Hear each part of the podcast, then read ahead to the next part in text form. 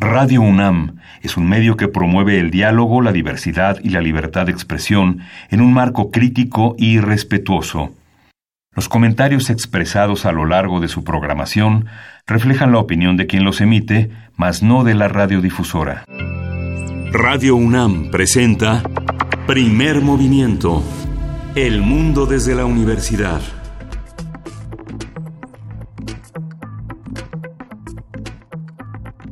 Buenos días, hoy es jueves 27 de diciembre de 2018, un año que caduca, que ya ha llegado prácticamente a su fin como esta semana en la que le hemos ofrecido toda una serie de recopilaciones que hemos hecho a lo largo de 2018, de programas que hemos transmitido, de fragmentos que pueden ser significativos para concluir este año y que hablan de un esfuerzo de equipo, de conjunto. ¿Qué cabe en una torta? Vamos a conversar con Pedro Reyes, él es periodista, y vamos a tener también eh, mucha música alrededor de los temas de esta edición. Vamos a hablar de las fake news del siglo XVIII y XIX, vamos a conversar sobre este tema con el historiador Alfredo Ávila. Vamos a escuchar el radioteatro Bolita de Mónica Brosón. Quien la conoce sabe que es una estupenda autora de obras de teatro infantiles y juveniles y una gran narrativa poderosa que habla sobre un público ávido de, historias nuevas. Vamos a tener Jardinosofía, vamos a conversar con Santiago Beruete, él es antropólogo, filósofo,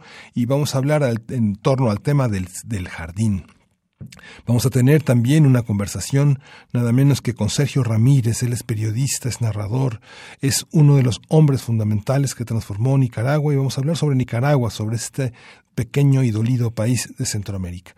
Vamos a tener en la poesía necesaria a William Faulkner y vamos a presentar mundos posibles, los mundos posibles del post-Tupac. Vamos a conversar con Alberto Betancourt, que es un historiador, un profesor de la Facultad de Filosofía y Letras, dedicado a indagar sobre el mundo contemporáneo. Vamos, vamos, eh, vamos a escuchar también eh, una, una, una serie de música a propósito también de estos días. Vamos ya a la presentación, nos quedamos ya aquí en primer movimiento y vamos a la presentación de qué cabe en una torta. Eh, vamos a conversar con Pedro Reyes, como le decía al inicio, él es periodista, él ha sido un glotonzazo para indagar eh, esta, esta policromía de sabores y, y de colores que tiene en una torta. Vamos a escuchar esta conversación que correspondió al 13 de julio de este año. Primer movimiento Hacemos comunidad. Jueves gastronómico. A ver, ahí les va. En su libro Acá las tortas, el periodista Pedro Reyes menciona que el filósofo Antonio Prado afirmaba que una buena torta es mejor que un buen taco porque son más transportables que un taco. Ahorita vamos a ver pero la popularidad de las tortas no recae únicamente en su practicidad, sino en la variedad de ingredientes que se pueden utilizar para su elaboración. Entre las novedosas opciones de tortas que hay en México se encuentran las tortas ahogadas, las llamadas tecolotas de chilaquiles, las guajolotas de tamal y las guacamayas. ¿Por qué las, por qué los aves este, decidieron ser tortas? que las aves podían ser nombre de torta. Porque son bellas como las tortas son Porque son ligeras y, este, y, van para todos lados. Y las guacamayas son de chicharrón duro de cerdo. Vamos a platicar con Pedro Reyes, escritor y periodista gastronómico, sobre el concepto de torta en México, qué es, cuáles son los ingredientes fundamentales y qué variaciones se han intentado y con qué suerte también, porque no, no todo funciona. ¿Cómo estás, Pedro? Gracias por estar de vuelta. Muy bien, muchas gracias, gracias por la invitación. Ya te extrañábamos Yo en esta cabina. Hablamos hace como dos años, como más dos o menos. años, justamente del libro Acá las tortas. Así es. Había toda una ruta de dónde, cómo, cuándo y dónde echarse una buena torta. Y quizá antes de pasar de nuevo a, hablar de esta ruta, sería interesante preguntarnos por qué una torta y no un taco, ¿no? O por qué una torta y no eh, los mil y un platillos que tenemos en nuestro país. Bueno, eh, como, como bien decías y como dice el libro acá las tortas, una de las ventajas en la balanza sobre los tacos, podríamos decir, es su, su practicidad, su portabilidad, ¿no? Eh, todos conocimos las tortas en, en, en, nuestra mochila, en nuestra lonchera. Eh, la triste historia de la torta aplastada. Sí. Exactamente. Del sustrato de torta que se fue quedando. Exactamente, a la cual había que pasar la primera mitad del recreo quitándole la servilleta uh -huh. y después ya podríamos eh, acometer. Eh, así es, bueno, no puedes llevar tres de bistec con, con, con, pico de gallo en tu mochila, pero sí puedes llevar una torta, ¿no? Entonces, una de esas características que favorecen a la torta versus al taco es su portabilidad. También es un alimento balanceado, aunque mucha gente podría decir que no. Eh, el pan son los carbohidratos, lo de adentro son proteínas vegetales y en todo caso algún queso. ¿no? Entonces ahí tenemos una comida completa. Yo creo que es también parte eh, medular de por qué las mamás eligen eh, enviar una torta. Eh, con eso estás bien alimentado, no necesitas comer comida chatarra, no necesitas eh, traer tres, cuatro toppers, ¿no? Creo que con, con, una torta alarmas. Eh, y bueno, además las podemos rellenar de lo que sea, ¿no? Las tortas en la Ciudad de México se conocen como tortas compuestas porque precisamente están compuestas por una serie de, de cosas, no es una torta de una cosa como un taco de bistec, es una torta compuesta de varias cosas. Entonces, pues el abanico de posibilidades es interminable en cuanto a qué puede llevar una torta. A ver, justamente pensando que estamos de vacaciones y que no necesitamos llevarnos la torta guardada en la mochila y que no tenemos, vamos, podemos estar en nuestra casa 15 minutos más de los que estamos generalmente y nos podemos preparar una torta vacacional. Así. ¿Cómo te harías una torta vacacional? ¿Qué le pondrías? Estás solo en casa, Pedro. Pues ya me, Nadie te está viendo. Alguna vez en la mm, en la promoción de, del libro Acá las Tortas, eh, me preguntaron cómo sería una torta de mi autoría, por ejemplo. Eh, yo mm, recuerdo que en aquella ocasión eh, hice una torta con frijoles untados en una parte del pan, en la otra parte del pan lleva mayonesa, una pechuga de pollo empanizada, algo de chicharrón prensado encima de la pechuga y lo que suele llevar eh, ¿Chicharrón prensado? Chicharrón prensado. Ok. Eh, aguacate, jitomate, cebolla y el, y lo que el comensal quiera añadir entre el famoso dilema entre chipotles y rajas. ¿No? Eh, que ah. creo que eso es una decisión difícil que siempre hay que tomar. Bueno, si tenemos chicharrón prensado, quizás sea lógico irnos por... ¿El chipotle? Es que yo me iría por el chipotle, sí, pero... pero... en el corazón no se manda. Exactamente. O sea, no, no sabes. Solo por la caldosidad que representa cada uno. ¿Estás salivando, Luisa Iglesias? Sí, un poquito, Es muy temprano para tener hambre. A ver, frijoles, mayonesa. ya, tendría uno que haber desayunado bien, ¿no? Es una de tamal, ¿no?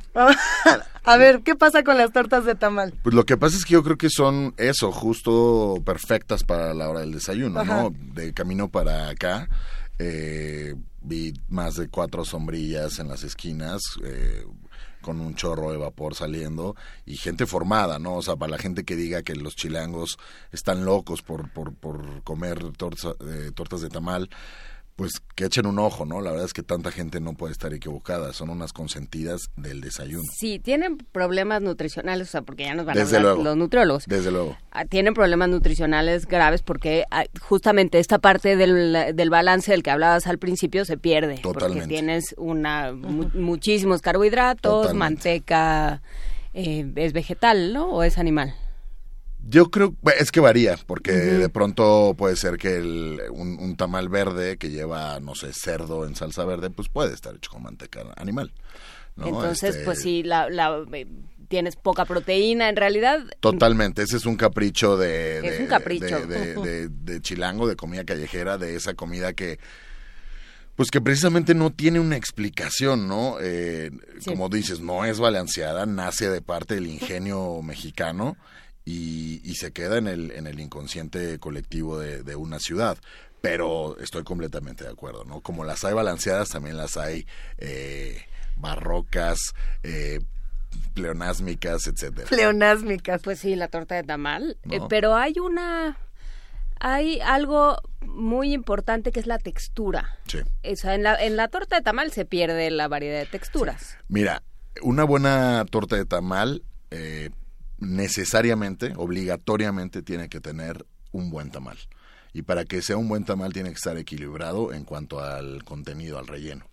¿Y qué me refiero con equilibrado? Que todo el tamal tenga bien distribuido eh, la proteína y la salsa. Es decir, póngale queso al de rajas, no se haga. Exacto. Y, cuando te y que la salsa de un tamal verde, por ejemplo, o, el mole de un tamal de mole, no esté solo en un punto del tamal, sino que se distribuya bien alrededor del tamal. Porque si no vas a tener cuatro o cinco mordidas eh, increíbles y el resto van a ser para olvidar y probablemente acaben en un bote de basura.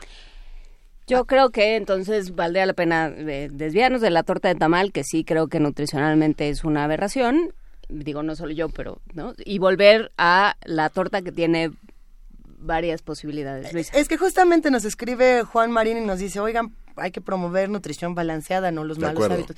De Pero yo me quedo pensando justamente en momentos donde eh, la torta ha unido a, a la sociedad y pareciera mentira, ¿eh? pero por ejemplo, por retomar eh, momentos importantes de nuestro país, lo que acaba de ocurrir con el 19 de septiembre, el, Sí. el año pasado, nos hizo entender la relevancia eh, y, y la, lo importante de compartir comida. Y creo Sí. que a muchos nos tocó hacer tortas, no otro alimento, tortas, por la resistencia, por la calidad de los alimentos Totalmente. y por el símbolo que es una torta, de llegar y decir, hey, compañero, ten, Ya vamos a tienes seguir de comer juntos". hoy. Es un acto de comunidad. Sí. La torta no es nada más, ay, póngale lo que quieran. Hay un, un acto de comunión ahí. Totalmente. eh, justo pasando el sismo, el mismo 19 de septiembre, pues ca- yo, cada uno eh, trató de apoyar desde su trinchera, ¿no? Claro. Eh, precisamente o casualmente, coincidentemente, eh, mi trinchera fue la de preparar tortas. Preparar ¿no? Ese día tortas. sacamos más de mil seguro. Igual y hasta dos mil, ¿no? Eh, qu- quizá de pronto hasta medio impulsivamente y, y de pronto había más comida que, que la necesaria, pero pero o sea, totalmente, ¿no? Creo que eh, eh, lo- lo que comentan, ya tienes de comer hoy con una buena torta, es, o sea, tienes tienes energía para seguir ayudando, tienes, creo que ese día se juntó la selección mexicana de, de, de todo lo que sabemos hacer bien, ¿no? Y, o sea, había una, yo recuerdo una chica que pasó a, a donde estábamos preparando las tortas y me dijo, yo estaba en la colonia Roma y me dijo, este, ¿dónde se necesitan tortas? En Xochimilco, voy para allá. Y le dije, ¿cómo así en bicicleta hasta Xochimilco? Me dijo, güey, soy maratonista.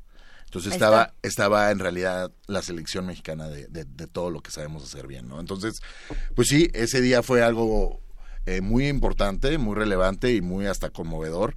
Y las tortas fueron, pues, parte fundamental. Qui- Quien piense todavía que, que la torta no es parte de lo que somos nosotros como mexicanos, pues habría que revisar. Sí, que además fue, como dices Luisa, fue un reflejo, ¿no? ¿Qué puedo hacer yo? Pues lanzarme por unos bolillos, Sí. eh, frijoles, tal vez aguacates si dan las finanzas. ¿Sabes qué era bellísimo? Que eh, en pocas en pocas tortas faltaba un chile. Es un elemento que al parecer, o sea, que pareciera de ornato eh, y no. Eh, es, es, es esencial en, en la torta tener un chipotle o, o unas rajas. Entonces nos llegaban latas y latas de chile como, como si en realidad fuera... eh, pues una proteína o algo así, pero no, no lo es, Bueno, pero es un vegetal, y sí es sirve. esencial. Todo sirve. sirve. Eh, y hay quien no puede, o sea, le, le das una torta sin, sin chile, sin rajas, sin chipotle. A ver, ¿qué chiles? ¿Qué chiles? Pues yo creo que son eh, eh, Rajas, en la. Ciudad de México son son rajas y chipotle, ¿no? Eh, Porque yo ya he probado tortas con habanero y son pesadillescas. O sea, sí son de... Pero No, ¿por qué no, me hacen esto? Yo no pedí nacer. Sí, aunque piensa que una torta en el sureste, quizá hablemos de una torta de lechón, una torta de castacán, una torta de cochinita pibil. Lo requiere. Lo requiere, o sea, se quedaría muy coja con un con un jalapeño o, o un chipotle. A ver, podemos hablar de las tortas que hay en diferentes regiones de Podemos nuestro hablar país. de lo que quieras. Vámonos para allá. A ver, ¿para dónde nos vamos? ¿A qué, ¿A qué estado nos vamos a ir? Eh, a mí me gustaría irnos a eh, Tamaulipas, que quizá mucha gente no las conoce, pero son unas tortas eh, entrañables por donde se les vea. Son las tortas de la barda, que están en Tampico. Se les conoce de la barda porque inicialmente eh, eran, eran señoras que preparaban tortas al lado de la barda que... em, que divide las, la- las aduanas portuarias, las vías del tren en Tampico.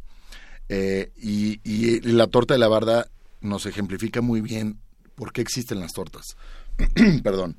Eh, la torta de la barda es una combinación de queso de puerco, Ajá. queso amarillo, queso Oaxaca, chicharrón en salsa verde Hijo. y chorizo espolvoreado. Dos panes, frijoles. Eh, ¿Por qué las preparaban tan macizas? Bueno, pues porque esa era la comida de los trabajadores, de los trabajadores del, del, del- del ferrocarril y del puerto. Entonces las señoras eran, con esto te vas a llenar y con esto vas a trabajar todo, el día.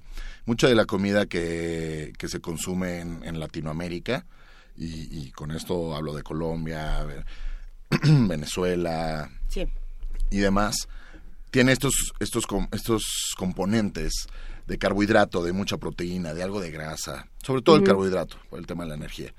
Y las tortas de la barda son un ejemplo más de, de, la comida que te puede dar para trabajar todo un día. Evidentemente se volvieron muy famosas y no solo se pusieron puestos en, en la barda, por eso se conoce como las tortas de la barda, sino que en varias torterías alrededor de Tamaulipas existe la posibilidad de pedir una torta de la barda. Ya se les llama así. La torta de la barda. torta de la barda. Y de las torterías, pensando, por ejemplo, en la, en la Ciudad de México, ¿cuáles son las torterías? Ya ahorita eh, eh, comentaban algunas, pero ¿cuáles son las torterías de la Ciudad de México? Pues bueno, eh, se tienen que hacer como una una categorización, yo creo. existen las torterías de cafetería, por ejemplo, como es Don Polo. Mm. Existen las, las torterías de miscelánea, ¿no? Las tiendas de abarrotes que por tener a la mano eh, un, un, jamón, vegetales y demás, hacen sus propias torterías. Están las margaritas en Morier, que son de las pocas torterías frías que queda en, en la Ciudad de México, que son un tesoro que hay que, cuidar. Eh, la... Como, de, a ver, las tortas frías. Sí, las tortas frías. ¿Cuál es la distinción? Bueno, eh, las tortas comenzaron en, en, México, en la Ciudad de México comenzaron eh, frías, ¿no? Eran tortas que como las que te haces en tu casa. Y poco a poco se fueron haciendo tortas con eh, rellenos fritos, como es la milanesa, este, o algún, o algún elemento capeado y el chile relleno. Ajá, el chile relleno y se ponían a la plancha. Hay que también Vanguardia Vieja dice las tortas de Santa María la Ribera en Eligio Ancona. Ahí todavía hay una cantina que se llama El Paraíso, creo. Habrá que ir. Donde hay tortas de pulpo en Eligio Ancona, sí. El Salón Corona también tiene su torta de pulpo.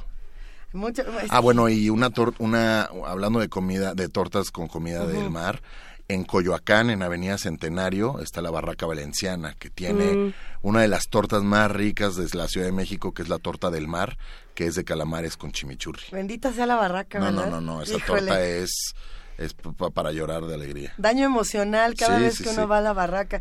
¿Cuánta, ¿Cuánta información, cuánta tortería? Vamos a tener que hacer un nuevo mapa. A ver si se lo, te lo compartimos más adelante para que lo, lo incluyas en tus próximas publicaciones de Acá las Tortas. Eh, nos vamos despidiendo, querido Pedro Reyes. ¿Con qué reflexión final te quedarías? Este libro se hizo para, para compartir, para contar historias, pero sí, sí existe un momento de reflexión creo que es el que ya tocamos. No hay que satanizar a las, a las tortas, no hay que satanizar a la comida de calle, no hay que satanizar a la comida mexicana de antojo, simplemente hay que pensar mejor lo que comemos y cómo no lo comemos. Vámonos por una torta. Vámonos por una torta. muchísimas gracias, eh, muchísimas gracias Pedro Reyes. Al contrario, gracias a ustedes. Primer movimiento. Hacemos comunidad. Regresamos aquí a primer movimiento. Eh, recuerde, están activas nuestras redes sociales. Nosotros estamos casi como un holograma, arroba P Movimiento, primer movimiento en Facebook. Y estamos en el 860 de AM también. Y nuestro correo es primermovimientounam arroba gmail. Eh, vamos a escuchar de Días de Truta, la torta colorida.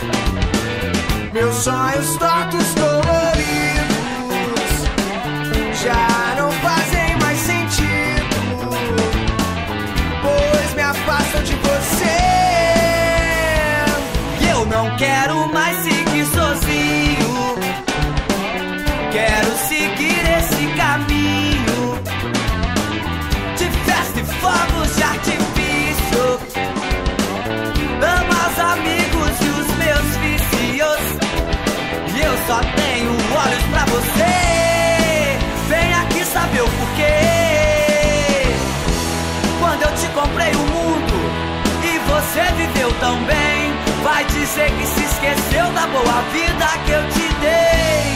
Meu amor, eu sou seu canto, sua estrela e os seus planos. Mas se acaso tu não quiseres, eu vou sair.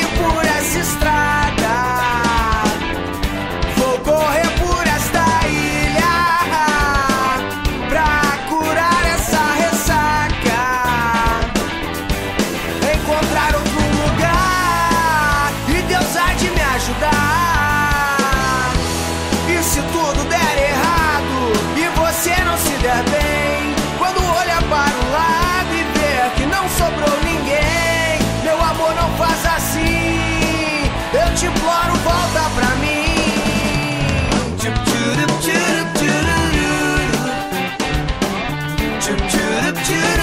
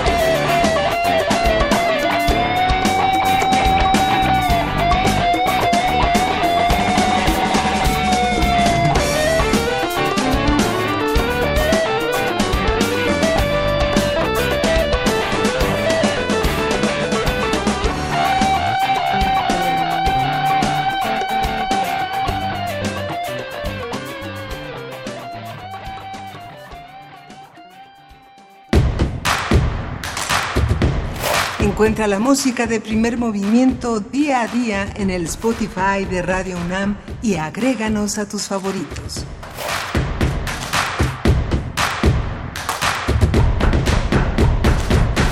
Regresamos aquí a Primer Movimiento. Recuerde que estamos en, eh, en, Facebook, en Twitter, busque nuestras redes sociales. Hoy vamos a presentar, también vamos a retransmitir eh, una conversación que tuvimos el 2 de agosto con el historiador Alfredo Ávila, que en las últimas, eh, en los últimos meses, en las últimas colaboraciones, ha decidido llevar su reflexión a una serie de contemporizaciones de la historia, de los temas, de las preocupaciones que signan nuestra vida contemporánea, nuestra vida política y la participación que desde la vida cotidiana hacemos de la historia. Una historia que se escribe en la vida cotidiana con minúscula y que terminará siendo con mayúsculas eh, el, el espejo de lo que somos en este presente.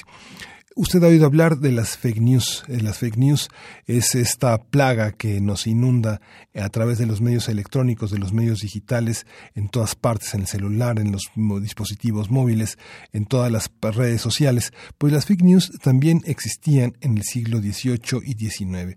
Tal vez otros nombres las, las eh, proveían, el rumor, la calumnia, los, eh, el hablar de boca en boca de cosas que no se han confirmado y justamente todo ese mundo formaba parte de las eh, injurias que caían, que pendían sobre la cabeza del movimiento de, independencia, sobre la cabeza de un hombre como Hidalgo, como Morelos, como Allende, como Abasolo, hombres próceres de una de un mundo que terminó por eh, clausurarlos, pero que cuyos ideales siguieron firmes a pesar de estos decretos de se señalaba que había sido excomulgado el cura Hidalgo excomulgado Morelos, que habían sido detenidos, que había un juicio militar en su contra, que habían sido fusilados.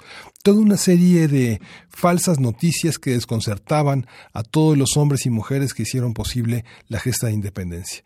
Vamos a escuchar a Alfredo Ávila en esta disertación erudita, estudiosa y de enorme rigor. Primer movimiento. Hacemos comunidad. Historia de México Ya está aquí con nosotros otro aficionado de los chiles en nogada, pero no vamos a hablar de ese tema. ¿Cómo estás, Alfredo Ávila? Muy bien. Bueno, este, no hablaremos de los chiles en nogada porque habrá que ir a probarlos mejor. Sí, más vale darnos a la praxis, compañero. Pero cuéntanos más bien eh, fake news. Mira, eh, es, un tema que, se ha puesto de moda por lo menos desde que, eh, desde que Donald Trump inició su campaña. pero también hace un par de días leí en un periódico acerca de acerca de cómo Facebook eh, encontró, detectó una serie de cuentas falsas que están promoviendo eh, noticias falsas y eh, un poco inspirado en los lo, que está haciendo The American Historical Association en los últimos años bajo el eslogan de todo tiene una historia pues me, me, di a la tarea de empezar a buscar esto y, y lo que descubrí es que hay redes sociales Yo sé que a los más jóvenes les cuesta trabajo, pero hay redes sociales desde mucho antes de que se inventaran las redes sociales electrónicas o, con Internet y, y, con gadgets. Eh, y me puse a pensar un poco en cómo, cómo funcionan estas redes sociales y también cómo empiezan a filtrar noticias falsas desde hace, desde hace siglos. Eh, entonces, primero, el tema de las redes, de las redes sociales. Gabriel Torres Puga, un colega del, Colegio de México que se ha dedicado a trabajar temas de inquisición y persecución eh, de, de, infidentes y de herejes, pues lo que encontró fue como en el siglo XVIII y comienzos del siglo XIX en la Nueva España, eh, había una serie de redes informales a través de las cuales las noticias circulaban. Eh, por ejemplo, eh, poetas improvisados. Hay montones de poetas en la Plaza Mayor o en la Alameda que que la gente va y les da dinero y estos hacen versos improvisados sobre cualquier tema. Y es una manera como las noticias empiezan a divulgarse en una sociedad que no solamente carece de los medios pues eh, ni siquiera de los más lejanos a los que tenemos ahora para comunicarnos, pero además es una sociedad fundamentalmente analfabeta, de manera que eh, eh, este tipo de noticias orales o, de versos que, se leen o que se recitan, pues ayudan mucho a la difusión de todas estas, de todas estas noticias. también hay una serie de, de redes que son de boca a boca por ejemplo, cuando se descubren eh, eh, algunas de las primeras conspiraciones, que no son necesariamente conspiraciones por la independencia, eh, muchas veces los historiadores ven cualquier conspiración como antecedente de la independencia, muchas veces no, no tienen ese objetivo, a veces son muy puntuales contra un político, contra un virrey, contra algo muy concreto, pero cuando em, se empieza a rastrear lo que vemos es que los conventos, sobre todo los conventos masculinos, los conventos donde están los frailes, son un medio idóneo para la circulación de noticias. Y entonces eh, es muy frecuente que los frailes estén de convento en convento regando noticias y sacándolas de una ciudad, llevándolas a otras, generando, generando este tipo de redes. Por supuesto, carecen de la inmediatez que tenemos ahora. este, esto, eso, hay que, eso hay que tomarlo en cuenta. Y luego hay otros elementos bien, bien significativos. Por ejemplo, eh, el uso de estampas religiosas. Y las estampas religiosas con contenidos eh, eh, chismosos. Por ejemplo, para el caso de la expulsión de los jesuitas, eh, en la Nueva España se empezó a circular, eh, ahora no tengo, no, no, lo tengo claro en la, en la memoria, pero empezó a circular una imagen de un santo polaco que había sido defensor de los jesuitas y cuya frase era aquellos que sean enemigos de la compañía son enemigos míos. Eh, y esto empieza a circular. De manera que, pues bueno, para a las autoridades les parece muy peligroso porque esto se empieza a, divulgar en un momento en el que el propio rey ha expulsado a, los jesuitas. Ahora, por supuesto que este tipo de medios de, eh, de difusión, este, tan primitivos, si ustedes quieren, si el, auditorio considera que, así lo son, se prestaban también para noticias falsas. Y esto es algo que empieza a abundar desde el siglo XVIII, por ejemplo, en la zona costera de Veracruz, en la zona de Campeche, con noticias de posibles ataques piratas o posibles incursiones. Cuando en la Guerra de los Siete Años los británicos ocupan la ciudad de La Habana, empiezan a correr rumores acerca de planes que hay en eh, eh, por parte de los británicos para ocupar el puerto de Veracruz. Y eh, este tipo de noticias falsas, llamémosle eh, eh, de alguna manera, son noticias falsas que se van construyendo al calor de los acontecimientos, es decir, no hay una intención de generar noticias falsas. Lo que hay es que hay corresponsales o hay personas en La Habana, en esta Habana que ha sido ocupada por los, por los británicos, que ven, observan cómo la Armada Británica se dirige hacia el Golfo de México. Y entonces la especulación es rápida. Estos van a Veracruz. Estos van al puerto más importante de la Nueva España y a través de distintos medios la noticia empieza a correr. Sí, lo que tenemos es que incluso hay noticias de una posible ocupación eh, británica en, eh, de Veracruz varios años después de que los británicos estuvieron allí. O sea, los británicos ya tienen su armada por otro lado, pero, pero las noticias siguen corriendo y esto deviene incluso, y esto se ve muy claramente en algunos expedientes, en algunos posibles aliados que tendrían los británicos en, en Nueva España. Por supuesto, nunca los hubo nunca los hubo, pero eh, se van generando este tipo de rumores, se van generando este tipo de noticias. Ahora, las que a mí me interesan más, las, las noticias falsas inventadas con toda la intención de echar a andar eh, eh, este tipo de, información. Y me voy a referir a un acontecimiento que muy probablemente nuestros, nuestro auditorio eh, conoce. precisamente con aquel último rey, bueno, penúltimo rey de, de, España, mientras, mientras México formó parte de la monarquía, Carlos IV, se, le, se conoce mucho la relación que tenía el rey y especialmente la reina con el favorito de la corte, con el primer ministro, Manuel Godoy. Eh, eh, los rumores y la tradición, y todavía hasta nuestra fecha, eh, se, sigue repitiendo que este Godoy era amante de la, de la reina. ¿Cómo surgió esto? Bueno, lo que sabemos es que cuando Fernando, el hijo de, del rey Carlos IV y de María Luisa, la reina, empieza a conspirar para llegar al trono, eh, los ataques van dirigidos únicamente contra Godoy. Godoy es el ministro favorito de, los reyes. Pero cuando Fernando se casa, su esposa empieza a tener problemas directamente con la reina. Y entonces esto ocasiona que el conflicto ya no sea solo contra Godoy, sino contra Godoy y contra la reina. Hacia 1804, por orden del propio príncipe, por orden del, propio hijo del rey, varios eh, eh, dibujantes y grabadores empezaron a, hacer dibujos obscenos y versos obscenos en los que eh, se, sugería o, se decía de manera muy clara que había una relación ilícita entre el primer ministro y la reina María Luisa. Acá lo, lo, más impactante es que es el propio hijo de la reina la que está, la que está haciendo todas estas cosas. Eh, esta, eh, eh, esto se desarrolla entre 1804 y 1805. Hay varios grabadores involucrados, hay algunos poetas de mala calidad que están también involucrados, pero, pero los, fíjense cómo los versos son importantísimos en esta época, ¿no? porque los versos se memorizan. Y reitero, para una sociedad analfabeta es muy importante tener todo esto en, en la cabeza y no en el, y no en el papel. La conspiración fue descubierta.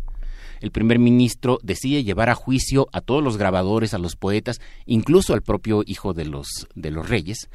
Eh, y uno podría pensar, bueno, si fue descubierta y si todo esto fue cancelado, pues entonces, ¿cómo sabemos de esta historia? Bueno, sabemos de esta historia primero porque fue descubierta y tenemos todos los documentos que nos permiten ver cómo se fue construyendo la noticia. Pero además la noticia tuvo éxito pese a lo que hubiera querido la reina. La noticia tuvo éxito y tuvo éxito por dos razones. La primera porque como estaba involucrado el propio hijo del rey, como estaba involucrado el honor de la reina, decidieron hacer el juicio en secreto. Si el juicio hubiera sido público, pues todo el mundo se da cuenta de que es un invento de, del hijo de los reyes. Pero como decidieron hacerlo en secreto, nadie se dio cuenta. Y segundo, es verdad que las planchas, los grabados fueron destruidos, pero hubo dibujos. Y esos dibujos se los quedaron los aprendices y los oficiales de los grabadores y empezaron a divulgarlos. O sea, no fue necesario que el grabado eh, eh, oficial o formal se divulgara por los medios que estos conspiradores estaban impulsando, sino que a través de oficiales, a través de, de, aprendices, a través de los criados que llevaban eh, de un lado a otro los dibujos, se empezó a divulgar. Y esto generó, unos cuantos años después, una opinión pública tremenda en contra de la reina y en contra del favorito eh, de los reyes, que culminaría en 1808 con el motín de Aranjuez, que es el inicio de la catástrofe de la monarquía española y por lo tanto también de la independencia de México, que, eh, eh, que uno de los argumentos es ir contra Godoy, porque ese no solamente es un advenedizo, sino que además ha osado en convertirse en amante de la reina, a la que dibujan como una mujer sedienta de, de sexo con, con, el primer con el primer ministro. En el en el centro de esta discusión, eh, Alfredo, creo que hay un punto que además ahorita se está planteando como muy importante en muchas partes del mundo y en México también, que es la relación entre el poder y los medios. Eh, tanto para bien o para mal, digamos, para, para mal, si, si la llevamos mal, digamos, los medios con el poder, entonces ustedes se están inventando para, para eh, hacerme quedar mal. Y si la llevamos bien, entonces ahí hay un tema de, eh, de connivencia, y que, que, lo vimos, hemos hablado aquí de García Luna, por supuesto, pero también de todo um, el mensaje de Televisa y de sus distintos medios de comunicación eh, para apoyar a, Peña Nieto y a otros presidentes. O sea, realmente ahí está, en el centro está la dificilísima relación entre gobernantes y medios de comunicación. Sí, por supuesto, pero también aparece hay un, nuevo actor, un tercer actor, que es eso a lo que llamamos eh, de una manera muy vaga opinión pública. Y que en realidad no tiene ninguna definición, ¿eh? O sea, nadie puede hacer una definición de, de, qué es opinión pública, sino más bien de cómo funciona. Y em, y claro, el hecho de que puedan acusar a un medio de connivencia con el Estado es porque hay una opinión pública que sugiere que hay otras noticias. Y aquí nos enfrentamos también a, otro tema importante, que son las teorías de conspiración. Es decir, muchas veces simplemente las cosas suceden eh, por, por, eh, por, una decisión mal tomada o por cualquier otra cosa, y sin embargo puedes elaborar toda una teoría de la conspiración que es complejísima, que es inverosímil, pero que resulta muy atractiva por el solo hecho de que los medios de comunicación no la están compartiendo y si los medios de comunicación no la están compartiendo es porque debe ser cierta, ¿no? Entonces, claro, aquí en primer movimiento jamás se va a decir que eh, en realidad los, los mexicas eh, tienen una fuerte ascendencia marciana. Eso nunca se va a decir, pero hay como en primer movimiento no lo dices, entonces seguramente es porque están ocultando algo. Porque no les conviene que Porque no les conviene, porque a lo mejor nosotros somos los descendientes de aquellos marcianos y entonces eh, eh, esto va generando redes de opinión con noticias falsas. Donde además en el centro está la imposibilidad de probarlo y de si no lo puedes probar por lo tanto tampoco lo puedes negar o sea hay una ahí una serie de falacias y de trampas lógicas que, que se alimentan a sí mismas sí porque reitero cuando la opinión pública no es la opinión del pueblo para empezar eh, aunque se llame así. No es la opinión del público. La opinión pública es la opinión de unas cuantas personas que dicen que hablan en nombre de la opinión pública y que tienen cierto convencimiento. Y nos metemos entonces al mundo de la retórica. Y el mundo de la retórica es de verdad bien difícil, porque el mundo de la retórica, en el mundo de la retórica, el exitoso no es el que dice la verdad. Pues será muy interesante acercarnos a este trabajo. Muchísimas gracias, Alfredo Ávila, y eh, nos vemos la próxima semana. Nos vemos, gracias. Hasta luego. Síguenos en redes sociales. Encuéntranos en Facebook como Primer Movimiento y en Twitter como arroba PMovimiento. Hagamos comunidad.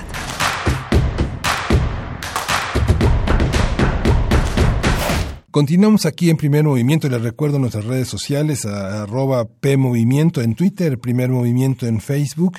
Y estamos en el 860 de AM, el 96.1 de FM. Y estamos eh, en este esfuerzo de equipo por continuar eh, este esfuerzo que a lo largo de 2018 trae para ustedes toda una serie de, eh, de conversaciones, de reportajes, de comentarios que hemos hecho a lo largo de este año. Hoy, hoy presentamos qué cabe en una torta este, esperemos que en este 27 que todavía tiene tiempo para eh, trazar sus propósitos de año nuevo y bajar calorías, hacer más rigurosa su alimentación, pueda disfrutar de esta enorme variedad de compromisos eh, calóricos, proteínicos eh, en, esta torta. Hablamos con Pedro Reyes, que él es periodista, y bueno, vale la pena recuperarlo si no tuvo tiempo de escucharlo en el podcast que va a estar a su disposición a lo largo de este día. Vamos a tener también eh, fake news, tuvimos también esta elaboración que hizo para primer movimiento el doctor Alfredo Ávila, miembro del Instituto de Investigación históricas de la UNAM y que semana a semana nos trae una, una serie de aspectos fundamentales de nuestra historia. Y bueno, como todos los, eh, como todas las semanas, vamos a presentar un radioteatro, esta vez en la pluma de Mónica Brosón, que es una de las narradoras, cuentista, poeta, este, dramaturga, que ha indagado en la, en la visión de los niños y de los jóvenes. Vamos a presentar el cuento Bolita. Es una, una, una visión eh, muy interesante que en las voces de nuestro equipo de Radio UNAM, de primer movimiento, ponemos a su disposición para que disfrute este jueves.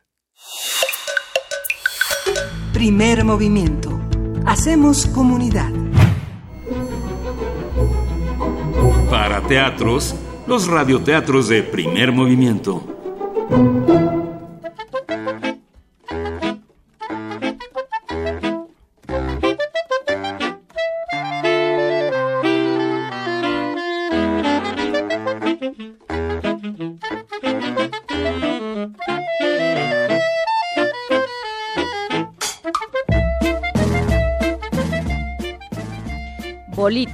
De Mónica Broson, ilustrado por Gabriel Gedovius, editorial Lo que leo.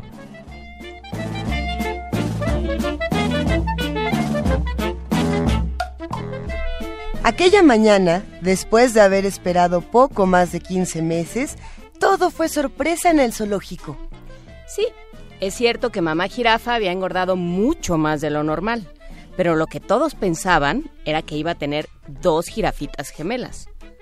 No una jirafa redondita. La jirafita bebé salió de la panza de mamá jirafa y los que estaban cerca rápidamente le encontraron diversos parecidos. Oigan todos, mamá jirafa tuvo un balón de fútbol. No, es de básquet. ¿No ven que es amarilla? ¿Qué pelota de básquet ni qué nada? Aclaró Jaime León, el cuidador de las jirafas. Es una jirafa con sobrepeso. Mamá jirafa estaba encantada con su jirafa gordita. Don Jaime también. Pero el más encantado de todo el zoológico era Poncho, el hijo del cuidador. Poncho se encargaba de algunas labores del encierro, como platicar con las jirafas y opinar sobre cosas importantes, como por ejemplo qué nombres habrían de llevar los nuevos miembros de la familia. Y como Poncho no era muy ocurrente que digamos, la criaturita aquella acabó llamándose Bolita. Al principio, a Bolita le resultaba muy divertido ver que toda la gente que pasaba frente al encierro de las jirafas se reía mucho porque no por nada aquel fulano había gritado que se parecía a una pelota de básquetbol. Bolita era redonda por donde se le viera, de las patas hasta el cuello, y eso era algo que no se había visto hasta entonces en ningún zoológico del mundo.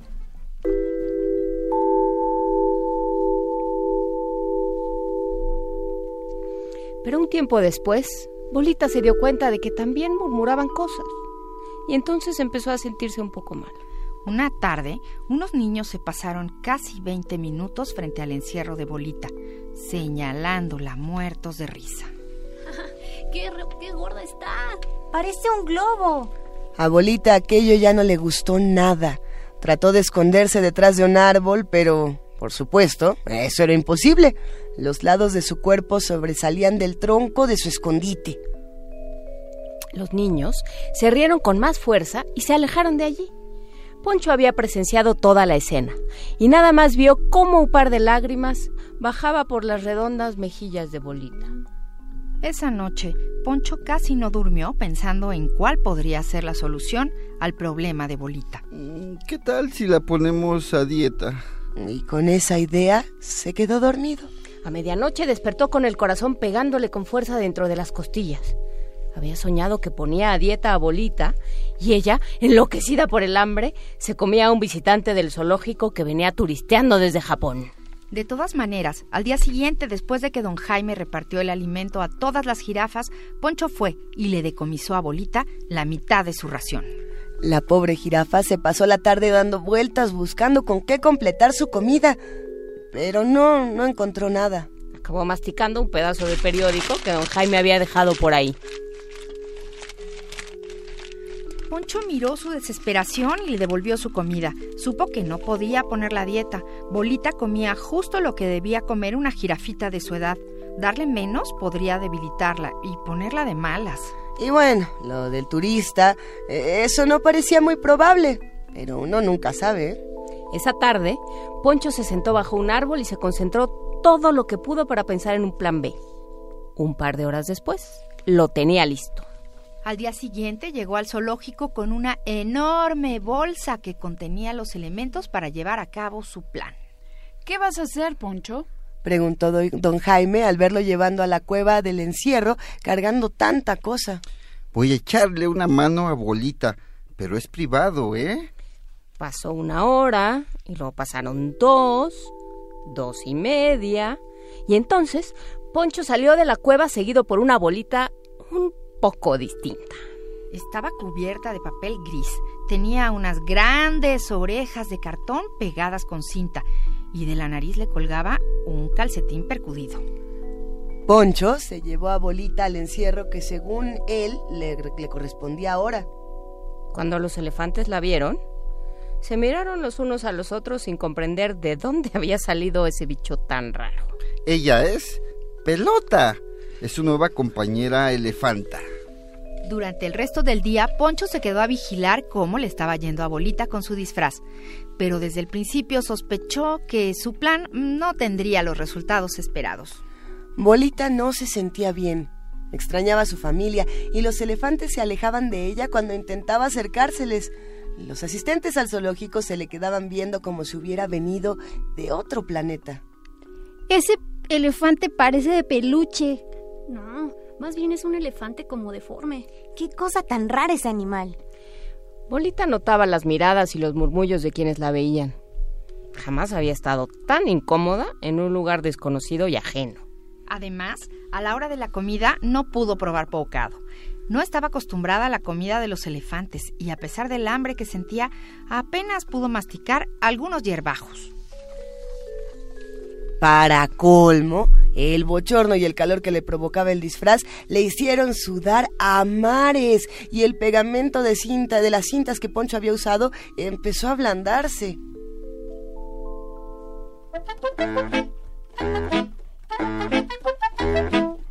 Para ese momento, docenas de personas se habían juntado frente al encierro de los elefantes.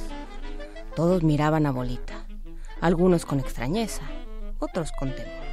Llegó un momento en que Bolita no aguantó más y empezó a correr alrededor del encierro, buscando un lugar para escapar de todas esas miradas, pero su disfraz estaba a punto de deshacerse. ¡Ah, papá! Ese elefante se le está cayendo la tropa.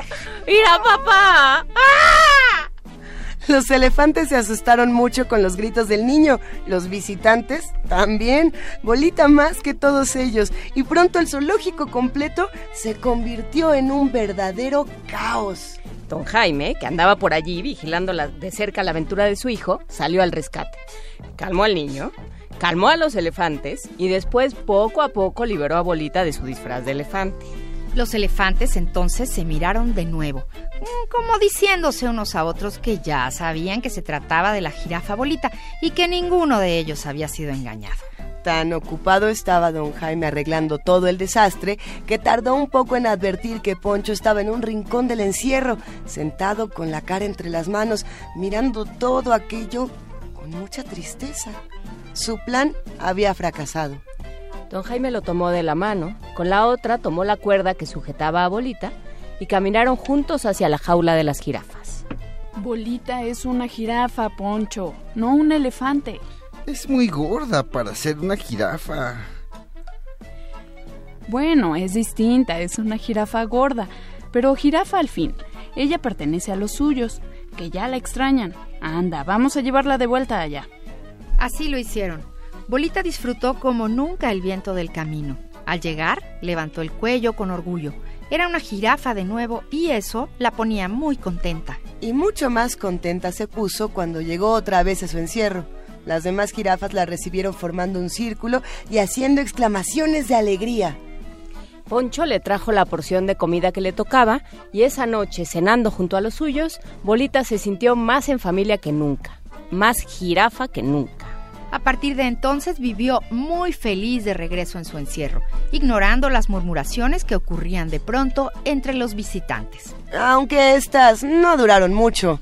Y esto porque algún tiempo después a Bolita le pasó como le pasa a algunos adolescentes. Se estiró.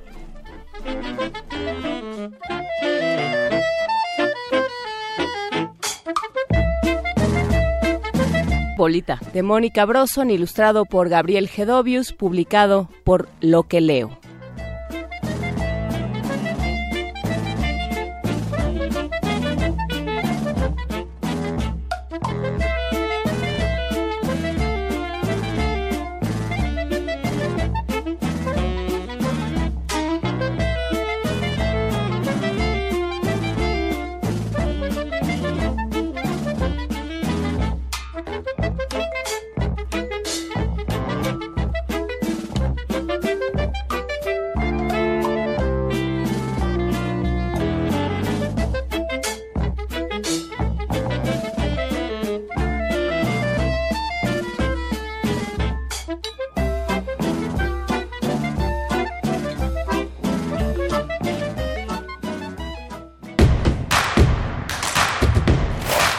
En redes sociales. Encuéntranos en Facebook como Primer Movimiento y en Twitter como arroba PMovimiento.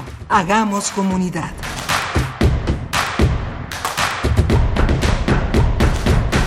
Jueves 27 de diciembre, ya nos acercamos al final de la primera hora de primer movimiento. ¿Qué le ha parecido? Mándenos sus comentarios, eh, sus dudas, sus preguntas a arroba PMovimiento en Twitter, Primer Movimiento en Facebook y tiene el correo primer movimiento unam arroba gmail.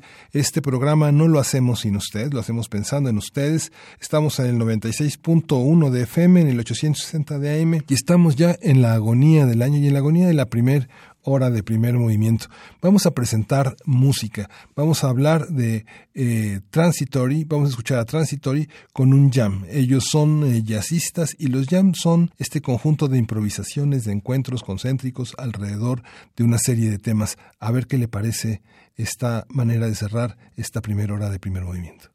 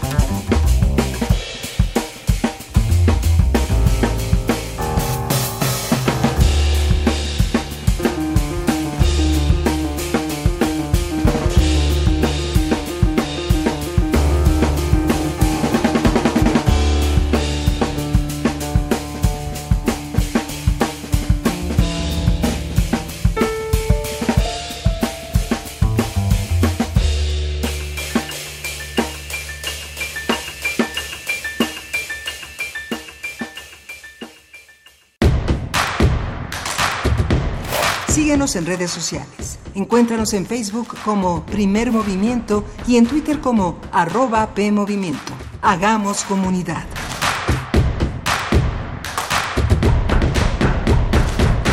Seguimos aquí en primer movimiento, ya estamos en la segunda hora de primer movimiento, gracias por seguir con nosotros. Nuestras redes sociales es arroba PMovimiento, primer movimiento en Facebook, estamos en el 96.1 de FM, en el 860 de AM y en el correo primer movimiento unam arroba gmail. No le damos los teléfonos hoy porque no estamos, estamos, este, estamos en descanso, pero ha sido una ardua selección para tratar de mostrar el trabajo que a lo largo de 2018 hemos hecho en primer movimiento, las conversaciones más significativas que hemos tenido con los investigadores, los académicos, eh, los intelectuales, los artistas, las personas que hacen la cultura, la política, la sociedad de este país y del mundo. Y bueno, vamos a continuar, eh, vamos a continuar, vamos a presentar en esta segunda hora, vamos a conversar, como le decía hace un momento, con Santiago Beruete. Él es antropólogo y filósofo y ha escrito un libro para Editorial Turner que se llama Jardinosofía, una manera de entender la construcción del jardín, que es eh, un, uno de los objetos de la cultura y de la civilización del mundo más importantes. Hemos tenido la presencia del jardín no solo en la literatura latinoamericana, todos los bosques, también la selva selvalla de Alejo Carpentier, de Cortázar, de García Márquez, de Donoso, pasando por la literatura mexicana desde Del Paso a Carlos Fuentes y todo nuestro siglo XIX lleno de una, una visión de jardines, de eriales también, también forman parte de las construcciones que las atmósferas y los paisajes nos ofrecen a los ojos, como pasa en esta enorme literatura de Rulfo, también de Revueltas, también de Yáñez, toda esta visión que ahora vamos a tener la oportunidad de ver desde el punto de vista del sentido, de la jardinosofía. Vamos a escuchar esta conversación con Santiago Beruete, transmitida el 6 de julio. Primer movimiento. Hacemos comunidad. Nota Nacional. Un jardín es por definición un terreno donde se cultivan plantas con fines ornamentales. Históricamente los jardines han sido un reflejo de las sociedades. En la antigüedad, filósofos, poetas y pintores eran los creadores de los jardines en Oriente, mientras que en el lado occidental fueron los paisajistas y los arquitectos los responsables de los distintos huertos. Podría considerarse a los jardines como espacios utópicos porque fomentan el ideal de un mundo mejor y retratan las prioridades de cada época es una forma de domesticar a la naturaleza. A partir del libro Jardinosofía hablaremos sobre el concepto de jardín, qué quiere decir en las distintas culturas y por qué es común a tantas sociedades. Nos acompaña Santiago Beruete, licenciado en Antropología y Filosofía y autor del libro Jardinosofía. Muchísimas gracias, Santiago, por estar esta mañana con nosotros. A vosotros y a los oyentes por invitarme. Tú no estás para saberlo ni nosotros para contártelo, Santiago, pero en este programa hay una gran pasión y un gran cariño hacia el tema de los jardines y, creo que este libro a todos nos va a caer muy bien en estos días. ¿Cómo le entramos justamente a este tema? ¿Por dónde comenzamos? Bueno, pues si queréis, em, comenzamos desde fuera del jardín, ¿no? La cerca hacia el jardín, ¿no? Decía ayer, como la... Tú lo has dicho, los jardines son un espacio de naturaleza delimitada, un terreno de naturaleza que vayamos con muros de piedra, con estacas, con marcas simbólicas, para disfrute humano. Esto es un jardín más o menos lujoso, más o menos suntuoso, más o menos humilde. Eh, prácticamente en todas las eh, mitologías, en todos los ritos fundacionales hay un jardín, hay un lugar donde se toma algo que florece, algo que, fecunda, algo que se proyecta hacia lo eterno, en la vida terrenal. Bueno, los jardines son como un fragmento de, de, paraíso, ¿no? Una especie de pálido reflejo del Edén o del jardín de las delicias, ¿no? Y, estos son los mitos fundacionales que inspiran todas las descripciones utópicas de la historia, ¿no? ¿Por qué, por qué tenemos esta idea, eh, antes de, pasar al verbo cultivar, que creo que eh, es un gran detonador de muchas, de muchas ideas y de muchas reflexiones eh, en torno a cómo hemos concebido nuestra, nuestro crecimiento como humanos, em, ¿por, qué, ¿por qué necesitamos del jardín? ¿Por qué no simplemente la naturaleza? ¿Por qué pensamos en el jardín? El jardín como concepto. ¿Qué representa? ¿Cómo lo encontramos? Ajá. Bueno, yo, yo creo que eh, el jardín cumple, mira, nos podríamos preguntar, que es creo lo que me estás preguntando, de por qué los seres humanos han construido jardines desde la noche de los tiempos, ¿no? desde las primeras civilizaciones, los primeros estados, los seres humanos han sentido la necesidad de, construir jardines. ¿no? La respuesta a esa aparente, solo aparente, eh, sencilla pregunta, yo creo que es la más elemental, es porque nos producen bienestar.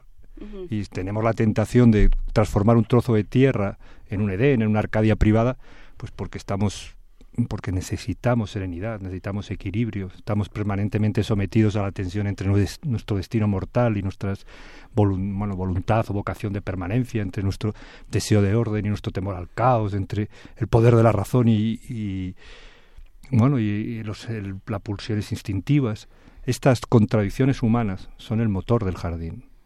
Es que por ahí sale algo interesante y es este terror a lo que se sale de la cajita y del control. Es decir, yo tengo el control de todo hasta de las flores, señor. Eh, ¿Qué pasa con eso? ¿Qué pasa con esta necesidad humana de controlarlo todo? Hay un aspecto ahí que es que eh, recuerda el lado perverso del jardín, que está muy bien traído lo que acabas de decir, ¿no? Es decir, el jardín cuando se convierte en mascota, claro, y el, y el, y el jardinero se convierte en un amo. El jardín se convierte en una especie de ceremonia de la crueldad, ¿no? Ceremonia del sadismo, del control, la relación con las plantas. El máximo sería esta, el arte topiaria, el arte de recortar, de la poda ornamental, donde sometemos a las plantas a un tratamiento puramente y los volvemos elefantitos. Por ejemplo. que es, una cosa espantosa. Pero ¿por qué, ¿por qué necesitamos hacer eso? Porque en el ser humano está el deseo de dominio y control. ¿Por qué nos gustan las mascotas? El jardín se convierte en ese caso en una especie de mascota, si se puede decir así. Pero no todos los jardines, digamos, son... Hay, unos, hay unos jardines que son, digamos, para curar a los demás. ¿no? Hay, unos jardines que cultivan eh, lo medicinal, por ejemplo. Eh, las culturas se distinguen por su relación con los jardines que hacen. No, son los mismos los jardines de Versalles que los de ¿no?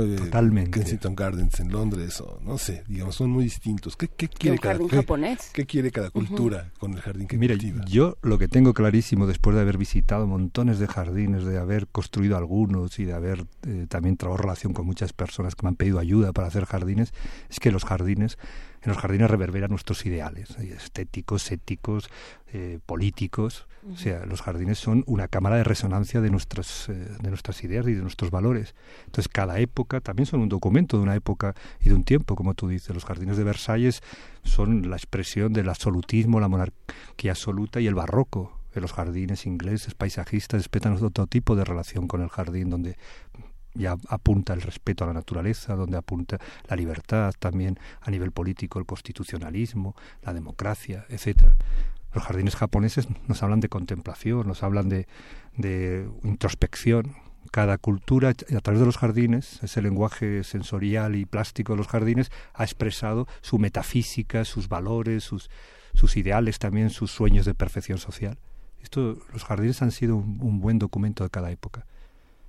¿Y por qué los ah, seres humanos necesitamos cultivar? O, por qué no? Que ese sería otro tema. Yo te diría de una manera un poco irónica que cuando cultivamos, las plantas los cultivan a nosotros. ¿no? Es que empieza ese libro diciendo yo eh, escribo este libro porque soy jardinero. Si no fuera jardinero, lo hubiera escrito de otra forma. Claramente. ¿Y eso por qué? ¿Qué, qué hace en ti?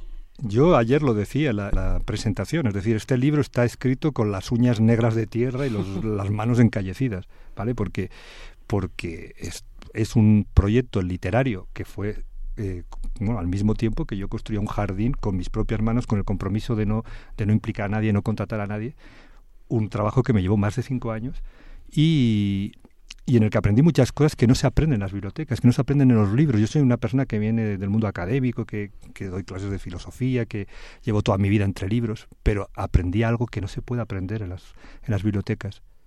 ¿Qué es eso que aprendiste? Eso que aprendí es algo que tiene que ver con, la, con, con el viaje interior, con la introspección, con, con, someterte, verte a ti mismo en los límites. O sea, un, jardín a mí me permitió, por ejemplo, eh, algo que parece sencillo pero que no lo es que es encontrarte desnudo, ¿no? Sea, desnudo de, argumentos, de excusas, de pretextos, etcétera. Entonces, y me dio también tiempo. Yo tenía, pasé, pasaba una crisis personal muy tremenda y, y el jardín te pone sus ritmos, te lleva de algún modo los ciclos estacionales, los ciclos de las cosechas, lo, tienes que respetar el ritmo de la naturaleza y ese mismo ritmo te sana de alguna manera. Yo por eso, al final, el libro eh, aunque no suelo resaltar mucho esta idea porque a veces cuesta un poco entenderla, digo que el jardín es una, practica una especie de terapia filosófica, porque aquellas ideales de los primeros filósofos los de Epicuro, de los, las escuelas socráticas menores, de buscar la paz interior, de buscar la libertad, de libertad, la independencia de pensamiento y tal, es lo que a mí me reportó el jardín. Antes de llegar a esta terapia filosófica y justamente adentrarnos en, esa parte que creo que es lo fundamental, Cuéntanos un poco, para los que hacen comunidad con nosotros, ¿cómo es tu jardín? ¿Qué, ¿Cuánto mide? ¿Por qué te tomó este tiempo? ¿Por qué tus manos así? Cuéntanos, ¿cómo, se ve? El jardín se ve, bueno, eh, hay que ponerse en situación. Yo vivo en una pequeña isla del Mediterráneo, Bien. ¿vale? Eh, es un jardín mediterráneo. El jardín que yo hice, que desbrocé, cuando, cuando empecé este camino, era un trozo de bosque un bosque mm, no selvático porque allá no hay selva, pero lleno de árboles grandes, maleza, eh, arbustos. Primero fue una labor de desbrozar y después de abancalar. Abancalar es hacer eh, terrazas, que es una forma de cultivo muy típica del Mediterráneo para conseguir que las plantas obtengan, eh, crezcan bien y, obtengan más agua.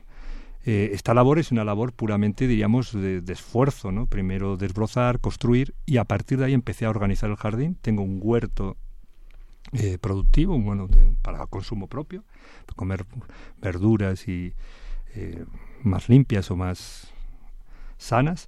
Un pequeño al lado de este huerto un pequeño jardín eh, de árboles frutales, productos típicos del Mediterráneo, limoneros, naranjos y granados. Después tengo en una de las paredes hice una rocalla con plantas aromáticas que me gustan mucho porque las usamos en casa mucho pues para oye sal al jardín y coge albahaca, coge eh, salvia, coge rúcula, coge lo que sea, ¿no?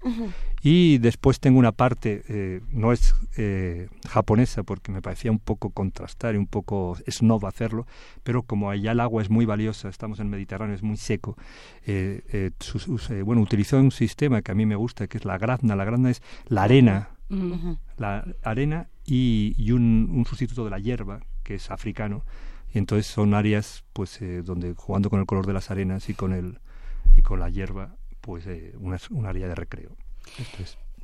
Tenemos muy muy a menudo tenemos aquí eh, porque nos interesa mucho nos interesa mucho hablar de huertos urbanos de conservación de eh, de esas partes rurales que hay en la Ciudad de México y que se pueden que se tienen que preservar y entonces hablamos con chinamperos de, de Xochimilco y hablamos con, eh, con gente dedicada a la conservación y la pregunta siempre es cómo, cómo le hace uno para escuchar a las plantas y siempre se quedan muy sorprendidos con la pregunta, porque cuando uno viene de la, de, como dices tú, de los libros y de, de las cosas que se explican con axiomas, es muy complicado decir, bueno, ¿y por qué no, por qué no florece? Si yo hice todo.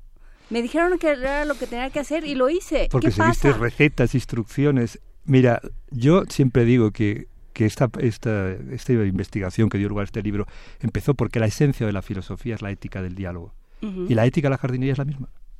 O sea, no basta, no puedes aplicar recetas, tienes que pararte y mirar.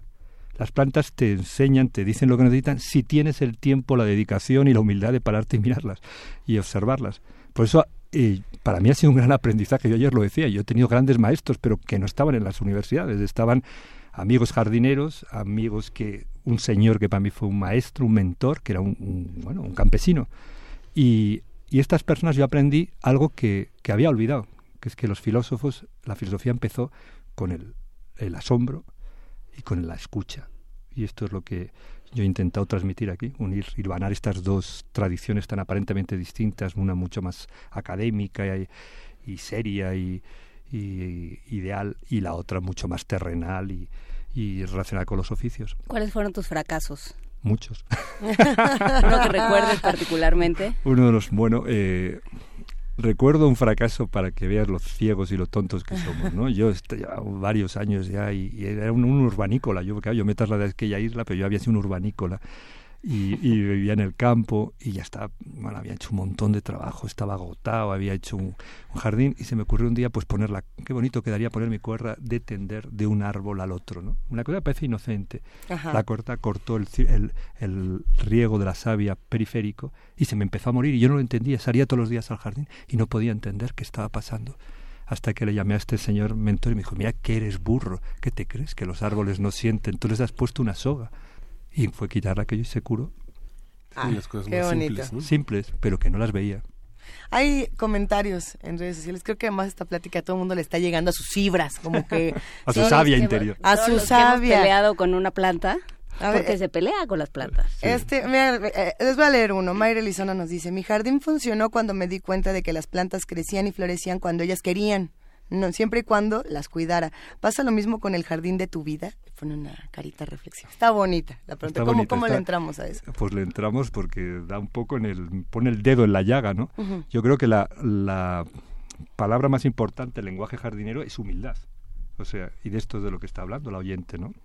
O sea, tenemos que aprender que las, las plantas muchas veces se burlan de nosotros no crecen donde nosotros queremos que crecen, crezcan, plantamos una bugambilla y se niega a subir por la por la pérgola, después queremos poner aquí un rosario y resulta que no florece, pero acaba floreciendo en el otro lado del jardín. Es decir, aprendemos, tenemos que, humildad además es una palabra preciosa porque viene de hum, humilitas, que en latín, un término latino que significa humus, la tierra negra.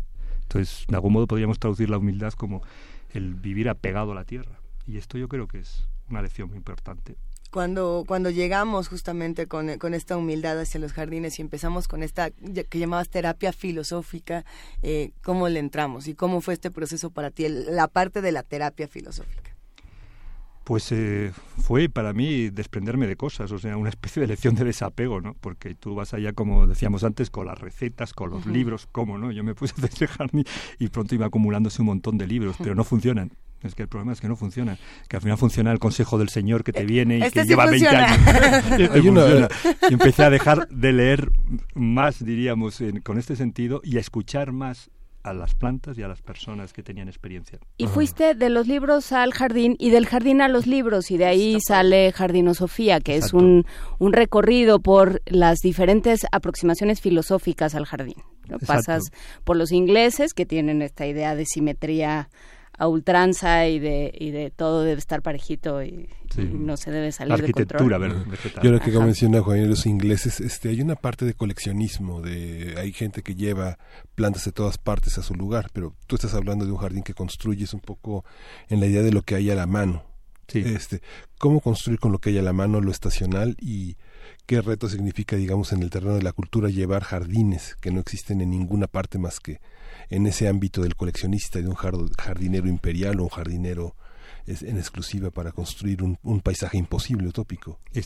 mire, estás tocando un tema muy, muy importante, porque tenemos una imagen muy amable del jardín. El jardín es una metáfora visible de la felicidad, el jardín es un entorno de cariño, como lo queramos decir, pero también tiene una parte no tan agradable, ¿no? Es decir, el jardín es un signo de estatus, el jardín es una marca de riqueza, el jardín es un, un escenario de luchas políticas, el jardín es un, un instrumento de legitimación, ¿no? Del poder. Pensando justo e-, en esta parte del poder y los jardines, eh, por ejemplo, en esta ciudad, ¿no? La casa que no tiene jardín o el, el edificio que no tiene un jardín comunitario, eh, ahora sí que pierde, mayoría.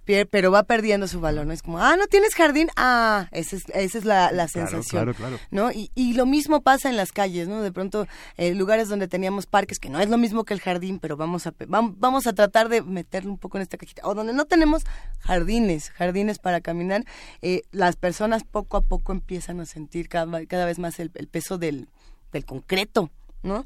¿Qué pasa con esto? Si le quitamos a las ciudades y a estas, a estas partes grises lo poco que le queda de los jardines. Mira, yo ayer eh, usaba, sabéis que se, se, conmemora el 50 aniversario del mayo del 68 francés, que aquí también tuvo un eco muy especial, ¿no? En México. Y uno de los eslogans que decían aquellos jóvenes revolucionarios era que bajo los adoquines de París estaban las playas, ¿no? Yo creo que lo que ha descubierto esta nueva generación es que bajo los adoquines o bajo el concreto, el, hormigón, como eh, está el jardín. Y entonces hay un movimiento muy, muy intenso de huertos urbanos, de rebeldía por crear jardines en las azoteas, por crear jardines eh, comunitarios, por, por reverdecer todo y esta es una especie de también nos recuerda que, bueno que la jardinería está muy vinculada a las reivindicaciones de tipo político ¿no?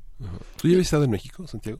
Yo no, es mi primera vez en México. Eh, mm. eh, en México pues, vive mucho en las macetas. La, gente tiene pequeños espacios para vivir, pero siempre hay macetas, siempre ocupan un espacio importante. ¿Qué pasa con las macetas en el, jardín? ¿Se puede hacer un jardín con macetas? Totalmente. Sí. Mira, ayer, eh, bueno, una de, los, de, las de las visitas que he hecho a México que más me emocionaba ha sido el Parque del Bicentenario. Tuve la mm. suerte de ir con personas que conocen muy bien el parque, estuvimos horas hablando y me parecía muy curioso ahora que hablas de las macetas. Bueno, sabéis que México es una potencia en las orquídeas, en las dalias, en muchas flores especiales, ¿no? Es una riqueza biológica extraordinaria. Y había expositores, me llamaron la atención, o sea, qué flores, ¿no? Como para decir, bueno, qué, bonita idea de hacer un microjardín solamente, por ejemplo, con 25 o 30 orquídeas o, dalias o lo que fuera, montadas de, tal manera que son un jardín, un pequeño jardín portátil incluso, ¿no? Porque tenían las parcabas unas ruedas y las podías mover, ¿no? Es, yo creo que el jardín no depende del tamaño, depende de la relación que mantienes con la, con las plantas y el tipo de, de vínculo que estableces, ¿no? Ayer tuviste una presentación, Sí. justamente. ¿Cómo estuvo? ¿Dónde fue? ¿Qué se discutió? ¿Y a qué conclusiones llegaste con, con ese otro público lector que te acompañó el día de ayer? Pues fue una experiencia preciosa, tengo que decir, porque llegué en medio de una situación que no me la esperaba. El- bueno, nunca calculo la populosa Ciudad de México, te llena de sorpresas, ¿no? No llegaba, tardé tri- tres veces más que lo que había tardado otras veces porque hubo un atasco, después había un mitin, había, la policía había cerrado las calles, o sea, me costó Dios y ayuda llegar al lugar donde iba a dar. Todo esto Llegué fue en un- Coyoacán. En Coyoacán. Y cuando llegué, eh, pues había pocas personas, pero retrasamos un poquito la, presentación y para mi sorpresa fueron llegando, goteando y se llenó la sala. La sala es preciosa, con un jardín interno, un patio ajardinado muy mexicano, con unos azulejos, muy, muy precioso. Y eh, fue la presentación del libro, pero también fue un diálogo muy interesante con, los, con gente de- del gremio, ¿no? desde viveristas, jardineros, arquitectos, apasionados de las plantas, personas de todo tipo. Entonces la presentación derivó en una conversación a muchas voces que fue muy, muy interesante. Yo mm, se vendieron muchos libros, eh, firmé muchísimos libros, tuve unas conversaciones preciosas y casi eh, me comprometí a volver el año que viene a México. Y creo que si nada lo impide, volveré. El 25 de julio hay una presentación en la Sí. librería Exit, ¿no? Según, según nos dice la gente de Turner, que está muy pendiente y que nos escribe. Eh, eh, ¿Dónde está esta librería, tú sabes? No lo sé porque Lo es una librería especializada en arte contemporáneo, en fotografía, que sacará un número dentro de dos meses precisamente monográfico sobre los jardines, que bueno, con fotógrafos de toda Sudamérica, de Europa, y que yo he escrito los textos para esos. Hay, hay, hay una contradicción previamente en, en lo, que- ocurre cuando uno hace su jardín y de pronto cuando uno ya vive con su jardín. Y lo, digo porque ahora que decís esta comunidad que, que es apasionada de los viveros, por ejemplo, los que están cercanos al mercado de plantas de Xochimilco o a los viveros de, de Coyoacán, eh, que de pronto dicen, bueno, ya me tardé, ya lo logré, ya hice mi jardín. Ahora te voy a regañar porque tú no tienes el tuyo y voy a ser eh, emocionalmente superior a ti porque yo sí pude cuidar a mis plantitas, ¿no? Y, y sí, eh, creo que hay una lección, más allá de la superioridad moral o no, eh, creo que hay una lección importantísima que tienen que darnos todas estas comunidades y que nosotros nos tenemos de pronto que callar y escuchar. Eh, pasaba, ¿no? Cuando uno se va al mercado de plantas de, de Xochimilco, al sur de, la, de esta ciudad, y que de pronto querías comprarte un peyote. Yo no estoy, yo no soy la que... Un amigo ver- tuyo, No, es en serio que no era yo, pero eh, el regaño que uno se llevaba a decir es que tú no entiendes que hay plantas que no funcionan para el jardín y que hay plantas que uno no puede tener en su macetita para jugar, que son plantas sagradas o que son plantas que pertenecen a un espacio que se tardaron 80 años en ser lo que son y uno no se las puede llevar para para jugar, ¿no? ¿Qué pasa con esta otra parte del respeto? Y también de decir, no puedes estar jugando con, con las plantas y con el jardín como tú quieras. Claro, el jardín, bueno, sin ir tan lejos como las plantas sagradas, de las cuales México tiene muchas. ¿no? Muchas. Muchas, ¿no? Es uno de los, de los lugares donde hay más concentración de plantas con poderes psicoactivos y con y hongos particulares, etcétera, ¿no? Es un campo extraordinario. Pero yo diría que, bueno, usando una metáfora un poco eh, entre jardinera y educativa, ¿no? Que todos nos educamos a todos, ¿no? Entonces, que hay que y que todos somos maestros y aprendices al mismo tiempo y que esto lo tenemos que tener claro, ¿no? Que tú puedes ser una persona que sepas mucho en un campo, pero un ignorante en el otro y que este, esta disponibilidad a cambiar de papel, de rol, ¿no? de ser maestro, discípulo, de aprender, aprendiz y, y sabio en un momento dado, es algo que debemos tener todos. ¿no? Y esto ayer yo creo que estuvo bastante presente porque había Ah, gente que sabía mucho más de plantas que yo, en realidad. Eh, una señora que tomó la palabra, eran varias generaciones de jardineros desde su tatarabuela. Es que son saberes que se van aprendiendo. Uno, ajá. eh, o sea, es un es un lujo tener a alguien que, que te enseñe y que te diga si prendió, no prendió, este, a este, es que no les gusta la sombra, es que este lugar le gustó y o sea, a- ahorita León Gómez escribe y dice, mis plantas son como mis hijos. Unas me hacen caso y otras hacen lo que les da la gana. Pero las cuido y las, Ah, las sí. amo igual. Y pues sí, ¿no? Hay unas sí. que nunca entiendes por qué, pero si, si el libro dice, va en contra de todo lo que dice el libro y decide que a él le gustó y decide que a él no le gustó y decide florear cuando no le toca y decide que ya no te va a hablar nunca y decide morirse por razones insospechadas y es otro tipo de conocimiento que que va muy en contra de cómo entendemos el mundo y de cómo entendemos el aprendizaje. ¿no? Yo adquiero un saber y no se me va a ir nunca y, y así va a ser siempre. Y no. Clarísimamente. y no es así, ¿no? Lo sabemos que lo que no practicamos no queda para... No, no lo hacemos nuestro, no lo interiorizamos, ¿no? Oyéndote, me, estaba acordando de todas formas de, de una idea que, vertebra las dos cosas, ¿no? Es la idea de eudamonía, yo no sé, es una palabra griega que significa, se ha traducido siempre en, castellano como felicidad, según Aristóteles, Sócrates, los padres de nuestra cultura. ¿Qué palabra es? Eudamonía. Pero eh, la traducción más afinada de esta palabra no es exactamente felicidad, es florecir por dentro, florecimiento interior. Cuando la naturaleza, Aristóteles lo que quería decir es que cuando una persona es fiel a sí mismo, florece por dentro, ¿no? Pues esta idea, cuando, cuando nos educamos, el viaje de, educarse hacia adentro y hacia afuera eh, se da, pues uno florece. A veces no florece en donde otro quiere cumpliendo las expectativas de otro, sino de acuerdo a tu propia naturaleza. Y ayer, eh, ayer preparando esta conversación hablábamos de Voltaire, Miguel Ángel mencionaba a Voltaire y el Cándido y el, el, consejo que nos da Voltaire, que le da a Cándido, pero nos da a todos, de eh, cultiva tu jardín. Cultiva tu propio jardín, sí. Eh, ¿le, recomendarías a todos que cultiven su propio jardín? Sí, cómo no, porque es un poco lo que ha estado flotando aquí en el aire, ¿no? Que es cultivar tu propio huerto, jardín, pero también cultívate a ti mismo, ¿no? Ese es el sentido de la metáfora, ¿no? Aprende la paciencia, la humildad y el estar cerca de la tierra. Sí. Pues muchísimas gracias, eh, Santiago Beruete. Eh, te veremos por aquí el 25 de julio, ya tenemos los datos de la librería Exit en Río Pánuco y pues eh, se queda, Jardinosofía está en las todas las librerías que distribuyen a Turner, que son, me parece, no las de prestigio, porque ya quién sabe cuáles son las librerías de prestigio. Es que yo iba a decir que en el péndulo, pero ya no, no se puede decir, así se puede decir. Pues sí, pues en las que encuentren novedades. Están en todas partes. Según están en todos. y qué bueno, para que se lea mucho. Bueno, muchas gracias. Santiago, qué ya los oyentes. Muchas gracias. Primer movimiento. Hacemos comunidad. Regresamos a esta conversación con Santiago Beruete, eh, un filósofo de a pie, un, hombre que construyó su interés eh, por, los, por los jardines, cultivando uno propio y asomándose desde el pequeño territorio de su ventana hacia un mundo en el que eh, grandes eh, filósofos, grandes hombres de la jardinería como fue Voltaire, como fue John Locke, como fue Hume, como grandes filósofos como estos, estos paseos eh, paseante solitario de Kant, de, de Fichte, de toda esta gran, gran filosofía que se hace en torno al caminante, al paseo frente a una naturaleza que se nos impone magistral y poderosa, pero que también está en el borde de nuestras propias ventanas.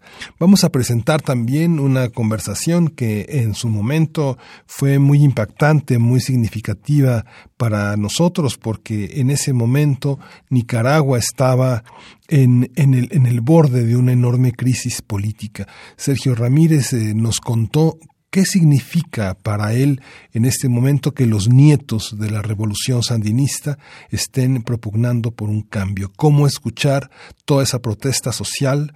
¿Cómo todo, no, no, dejar desapercibido toda esta indiferencia que el gobierno de Daniel Ortega ahora este, plantea como un enorme muro entre la sociedad y el gobierno? Y vamos a escuchar, vamos a irnos con música y vamos a escuchar de Jungle Busy Earning.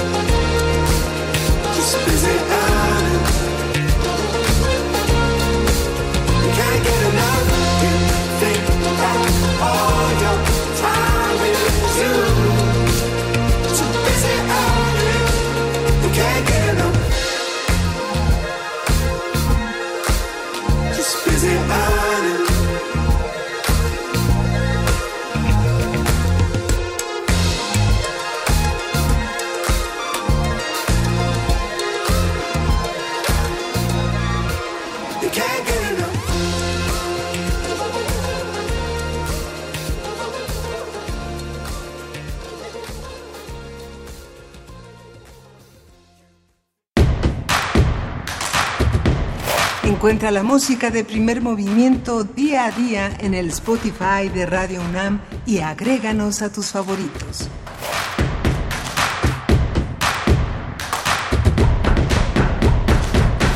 Como le comentaba al inicio del programa y al inicio de esta hora, eh, Nicaragua ha sido un tema a lo largo de todo este año. Las eh, protestas eh, crecieron, la represión también, la disputa por un país que le pertenezca a las nuevas generaciones, a los jóvenes, a la gente que trabaja todos los días, campesinos, obreros, y el diálogo necesario, el diálogo imprescindible para todo gobierno para sostener la credibilidad, la legitimidad, es algo que se ha roto en Nicaragua.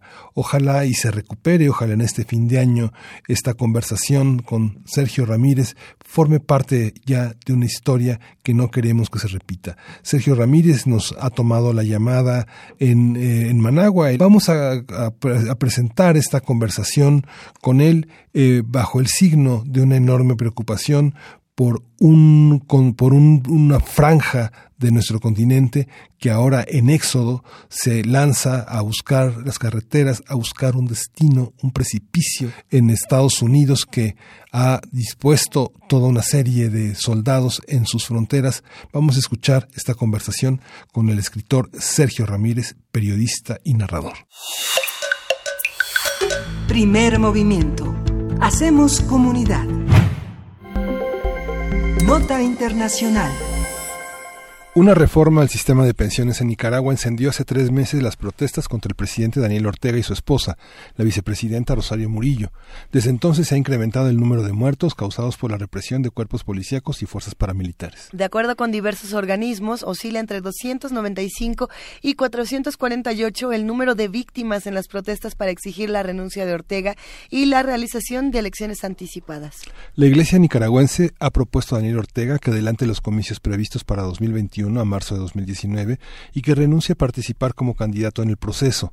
Sin embargo, el presidente se ha negado y ha culpado a los obispos de estar comprometidos con los golpistas. En declaraciones recientes, el mandatario redujo el número de muertos a 195. Aclaró que las personas encapuchadas no son paramilitares, sino policías voluntarios, esto entre comillas, y dijo que está dispuesto a reanudar el diálogo con la mediación de la ONU y la participación de la Iglesia para buscar una salida al conflicto. Vamos a conversar con Sergio Ramírez sobre la situación actual de Nicaragua, cómo se está viviendo, cuáles son los actores involucrados y cómo se vive en el contexto de la historia reciente del país. Sergio Ramírez eh, fue uno de los artífices en la construcción de esta nueva Nicaragua, resultado de la lucha contra la dictadura de Somoza. Eh, Sergio, Buenos días, ¿cómo está? Buenos días. Te agradecemos muchísimo tu, tu paciencia, nos interesaba. por favor justamente hablar eh, contigo, pues para, para tener tu lectura de esto que está sucediendo, de, lo que ha implicado en la historia reciente de, tu país. Pues es una situación muy nueva eh, por sus características.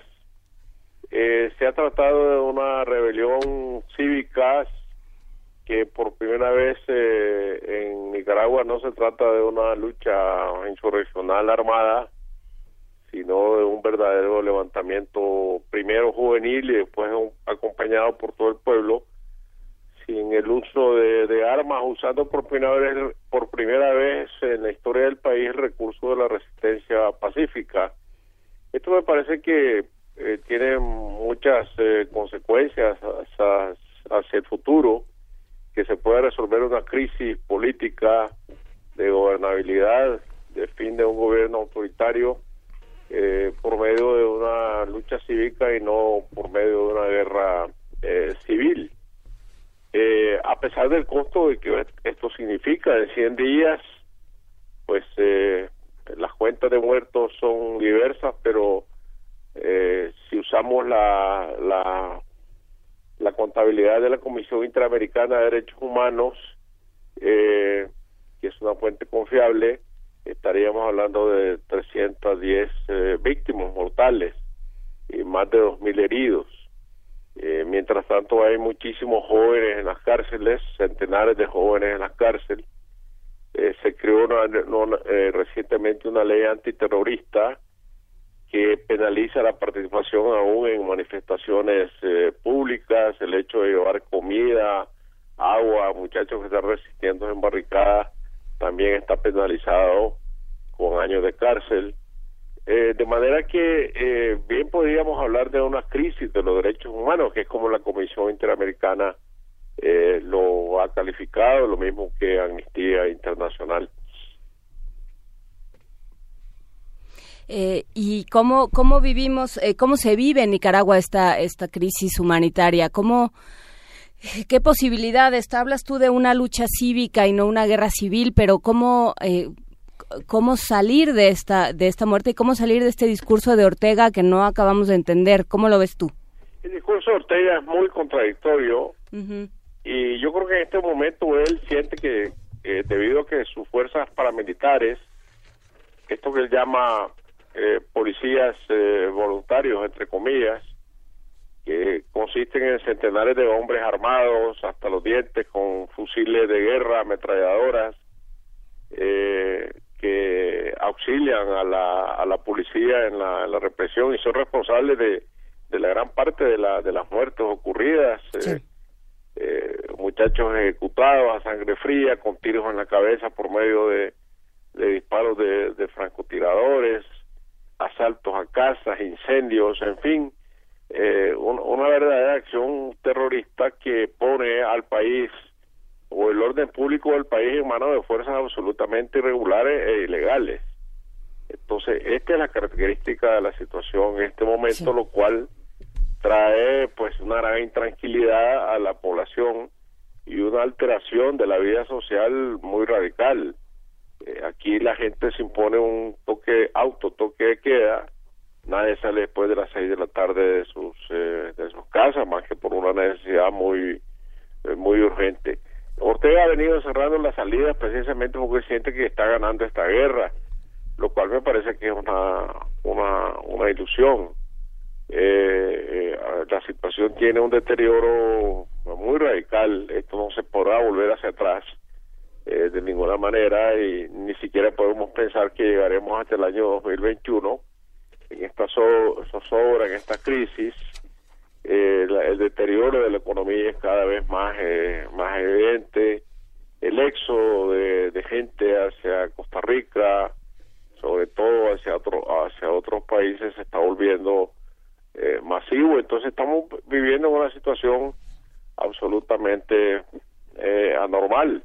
La Organización de Estados Americanos insiste, eh, y mañana hay otra resolución que va a ser votada con el apoyo de México, insiste en el adelanto de las elecciones, eh, insiste en el desarme de los paramilitares, pero Ortega no quiere oír hablar de ninguna cosa ni de la otra. Él eh, se aferra a la idea de que se queda hasta la fecha para la cual fue electo, en unas elecciones que de todas maneras fueron eh, irregulares y él alega que no se puede sentar el precedente de adelantar unas elecciones eh, porque eso sería atentar contra la estabilidad del país. Yo les quiero recordar que en 1990, para solventar la crisis de la guerra de los contras, adelantamos las elecciones. Se hizo una reforma constitucional para adelantar las elecciones y por eso es que el periodo de doña Violeta de Chamorro comenzó nueve meses antes de lo que debería de acuerdo con la antigua constitución, de manera que ese precedente de alentar las elecciones pues existe en el país cuando se trata de ganar la verdadera estabilidad.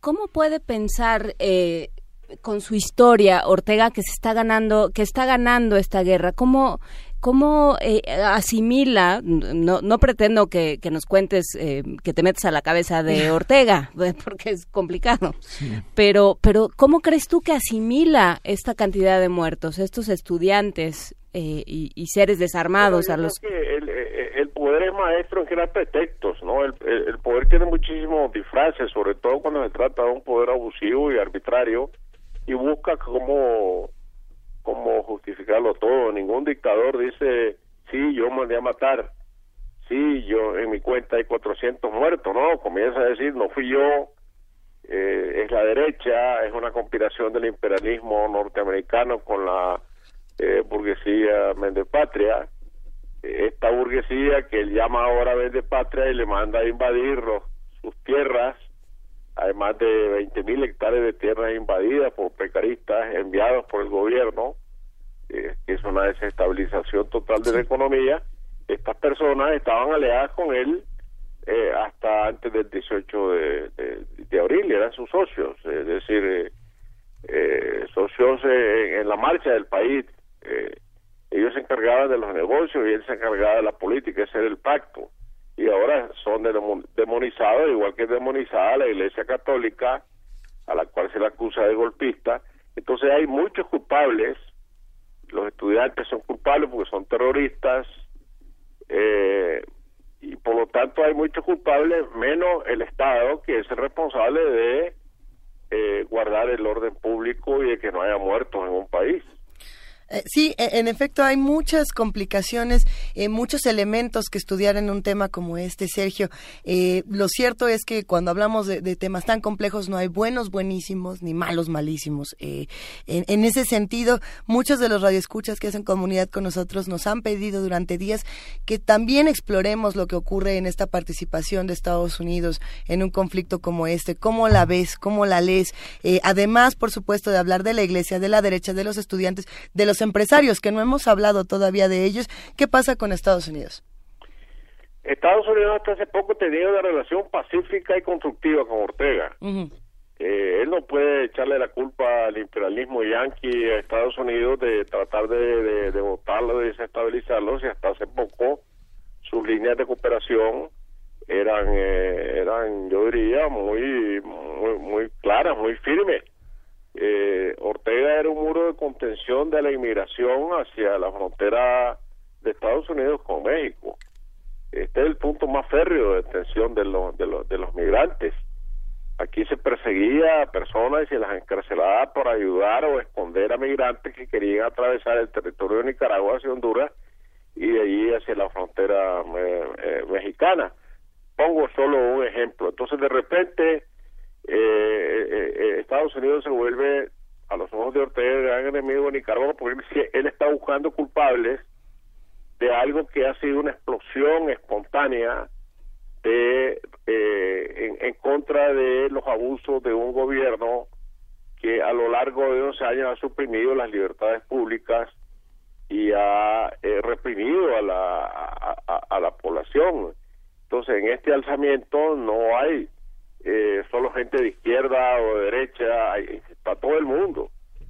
Y, y, entonces no es eh, los Estados Unidos el que está con la batuta en la mano dirigiendo eh, a, los jóvenes, ¿no? Eso, eso me parece que eh, esta resolución, por ejemplo, del, del, del, foro de, de, Sao Paulo tomada en La Habana, a mí me parece lo más, hablando como hombre de izquierda, eh, a mí me parece que es lo más absurdo que puede haber justificar las muertes en nombre de una ideología. Y decir, aquí siempre es el imperialismo yanqui y la burguesía de patria, que son palabras huecas, frente a un pueblo que está muriendo, eh, asesinado por las balas de una dictadura. ¿Cómo llegó, bueno, cómo llegó, cómo llegó hasta este, hasta este punto? Distintas embajadas de Nicaragua en Latinoamérica este, se ha difundido esta, esta, ya esta entrevista que hizo Daniel Ortega en Telesur, pero pues prácticamente no ha tenido ningún eco. La convocatoria de la embajada de Nicaragua a los medios de comunicación, pues pareciera que en un país tan cercano a Nicaragua como somos eh, los mexicanos, eh, no hay, no, ya no hay ninguna credibilidad en lo que está sucediendo que no puede haber no puede haber eh, eh, ninguna porque lo, los hechos están ahí y me parece que la mentira sistemática eh, produce muy pocos frutos Ortega vamos a ver nunca ha hablado tiene 11 años de, no, de, no dar una sola entrevista de prensa y de repente de repente él decide que hace una semana va a dar una entrevista de frente de una entrevista de prensa eh, a la cadena Fox de los Estados Unidos. Vaya, esa es una gran sorpresa. La cadena Fox es la cadena de la derecha más recalcitrante de los Estados Unidos porque a él, le han dicho que esa es la que ve el presidente Trump.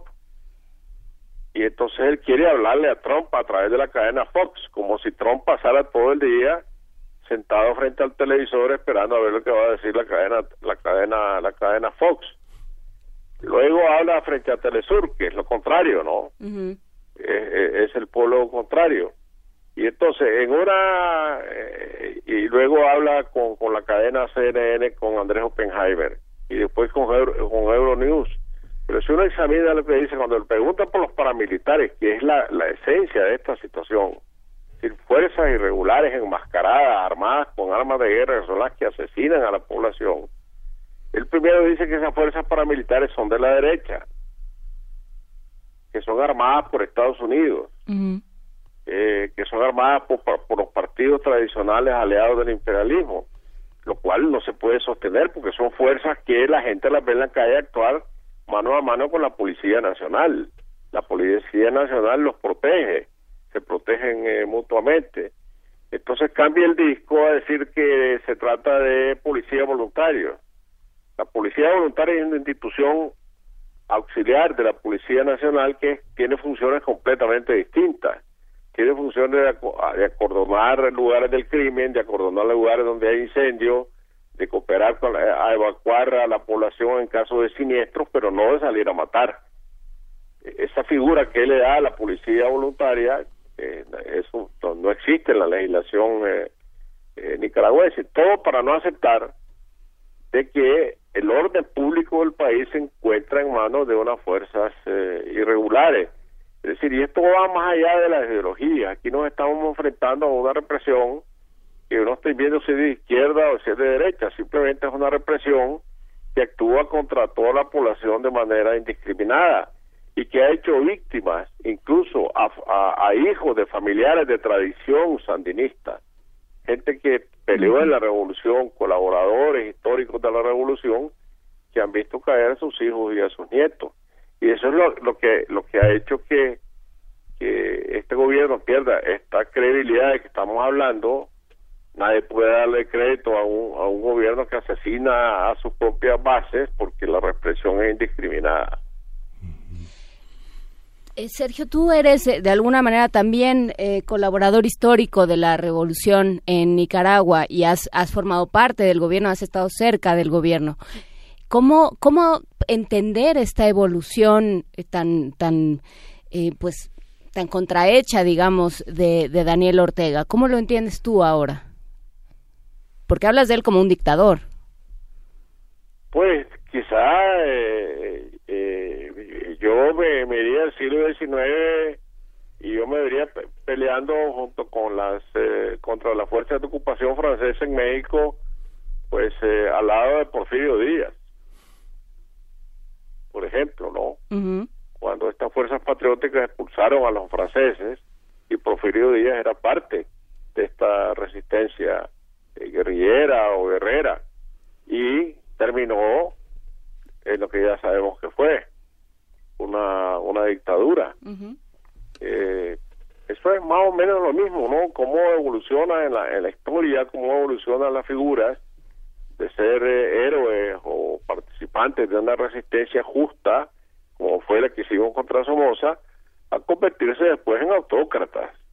Eh, dejando atrás los ideales, porque esto, esto es un asunto ahora sin ideales, esto es una lucha del poder por el poder mismo. Yo no me voy de aquí, nadie me apea, cueste lo que cueste. Esa es la filosofía única que hay detrás de esto. No hay ningún proyecto social, económico, un proyecto de cambio, no hay ningún ideal que, que, defender. Y además, ¿qué ideal se puede defender a un costo de, de, de, más de 300 eh, personas asesinadas? Tenemos que cerrar esta conversación. Sergio Ramírez, nos hubiera gustado quedarnos otra hora charlando contigo. Eh, bueno, pues cerramos. ¿Con qué reflexión final nos puedes dejar esta mañana? Eh, primero que no quiero que ver otra guerra civil más en Nicaragua. No quiero ver miles de jóvenes más muriendo por derrocar a una dictadura eh, y que a lo mejor va a ser repuesta por otra por otra dictadura, porque son, estas son las consecuencias probadas en la historia de Nicaragua de una guerra civil. Eh, mi esperanza es de que esta resistencia cívica obligue a un cambio político y por fin tengamos instituciones democráticas firmes, duraderas, que pesen más que la voluntad de las personas. Ese sería mi, mi, mi, deseo más eh, sincero y mi deseo más profundo. Y mi otro deseo es que en México no abandone a Nicaragua en esta lucha que puede ser eh, no se va a resolver mañana mismo, sino que va a ser una lucha a, a, mediano plazo. Hemos, sentido el apoyo de México en la Organización de Estados Americanos, en las declaraciones que el gobierno ha hecho y eh, mi deseo más ferviente es que al producirse el cambio de gobierno, eh, la conducta eh, de la política internacional de México siga siendo la misma, que no quita a Nicaragua de su agenda. Bien. Pues nos sumamos a tu a tu petición y te agradecemos muchísimo eh, de haber conversado de nuevo con, con nosotros, Sergio Ramírez. Un gran abrazo a, Igualmente, un abrazo para ustedes. Síguenos en redes sociales. Encuéntranos en Facebook como Primer Movimiento y en Twitter como arroba PMovimiento. Hagamos comunidad.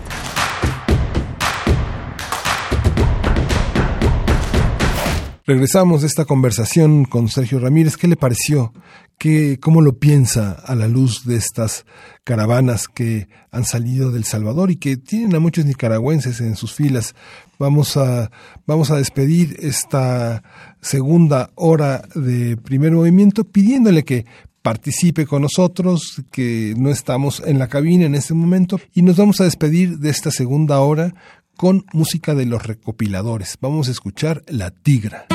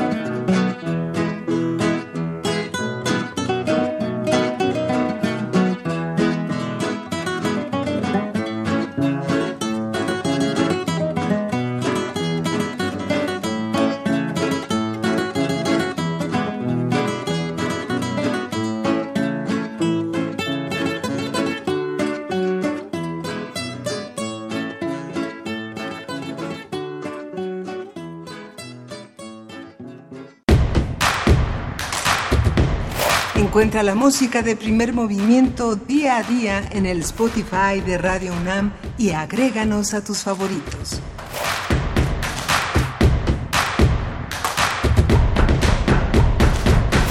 Regresamos aquí a la tercera hora de primer movimiento. Hoy es jueves 27 de diciembre. Estamos en la casi en la agonía de la semana, en la última hora de primer movimiento y bueno, tuvimos un programa muy interesante, hemos tenido una participación muy intensa eh, en los programas que hemos transmitido. Hablamos de Jardín Sofía con Santiago Beruete, hablamos de Nicaragua con Sergio Ramírez y hablamos de todo este mundo de las fake news con Alfredo Ávila en la, en la primera hora, que es una torta también, es para antojar en esta mañana que ya empieza a clarear con Pedro Reyes, periodista, y vamos a presentar esta tercera hora con poesía. Vamos a hablar de la poesía eh, Los días y las noches tejen años de William Faulkner en la voz de Luisa Iglesias, que se transmitió el 3 de mayo de 2018. Primer movimiento. Hacemos comunidad. Es hora de poesía necesaria. Este es un poema que, bueno, creo que a muchos les gusta William Faulkner, de los que hacen comunidad con nosotros, no solamente por la parte, digamos, de prosa, sino también por la poesía. ¿A ti te gusta Faulkner? Uy, Ayer vi este Salvaje de Corazón de Ajá. David Lynch y qué fogneriano es, qué pf, Bueno, eh, ese relato dentro del relato, que bueno, es Cervantes, pero en la cultura anglosajona, Faulkner. Es que Barry Gifford, el, el escritor de, Salvaje de Corazón, es igual eh, sureño, digamos, de los Sí, Estados Unidos. Faulkneriano. Y muy de este Southern Gothic que le llaman, ¿no? Que, que le dicen justo que tiene que ver con el road movie, por ejemplo, que es Salvaje de Corazón. Eh, este poema se parece un poco en ese estilo. Yo creo que es de los más románticos de Faulkner. Y algunos lo critican porque a pesar de ser este gran autor sureño de los Estados Unidos, bueno, era muy conocido por ser misógino también, eh, por, eh, pues, quitarle la esperanza a las jóvenes autoras que querían compartir, caso de Carson McCullers, por ejemplo. Independientemente de esta otra parte de la vida privada o no privada de los autores, este poema esperemos lo disfruten, se lo dedica Gina a Lux y bueno, pues viene acompañado de otra cosa y es una canción de Portishead llamada Scorn. Es un remix justamente que se le hace a Glory Box de 1996. Esto eh, celebrando un poco también lo que ocurre con la televisión, lo que ocurre con el cine, con los medios de comunicación. Hace 22 años se estrenó una película llamada The Craft. ¿Alguien la recordará por ahí? ¿No? Bueno, The Craft era una película muy contracultural, de, de la contracultura que se alcanzó a colar, digamos, a, a Hollywood y que a muchas personas les cambió la manera en la que entendían eh, esta parte contracultural y por lo mismo unimos a Faulkner esta mañana con The Craft. Los días y las noches tejen años, una red con la que me ciegan y confunden. Sin embargo, expuesto al mundo que me circunda, mi corazón anhela cosas que sé, pero que no puedo conocer, diseminadas entre el cielo y la tierra. Todo el día veo verterse la luz del sol y expulsar al frío que la noche depositado entre estos muros, pliegue sobre pliegue, hasta que ya no cabe más. Con los ojos entrecerrados, veo a la paz y la quietud cubrir como un fluido los muros e infundirles calor y al silencio empaparlos. No saben ni les preocupa saber por qué suspiran las aguas vespertinas, por qué giran las estrellas en torno a la del norte y resplandecen y se hielan y se consumen, ni por qué las estaciones, encaminadas hacia la primavera, repican las campanas de la vida. No les aflige no poder hablar, porque eso no los convertiría en dioses. Me impregna el sol hasta que soy todo sol, y líquido, abandono mi pedestal y fluyo, en calma, por las hileras de flores, respirando su aliento fragante y el de la tierra subyacente. Ahora puede pasar el tiempo sin que repare en él.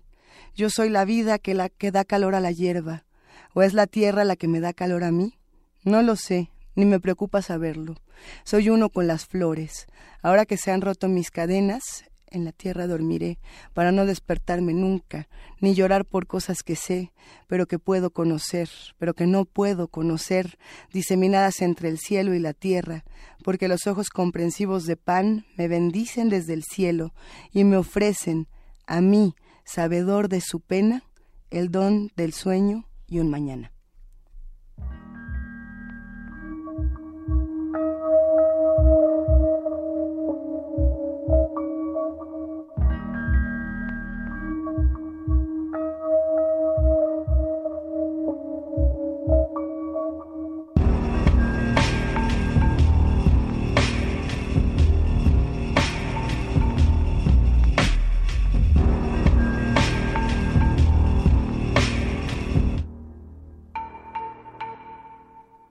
So tired of playing, playing with this bow and arrow.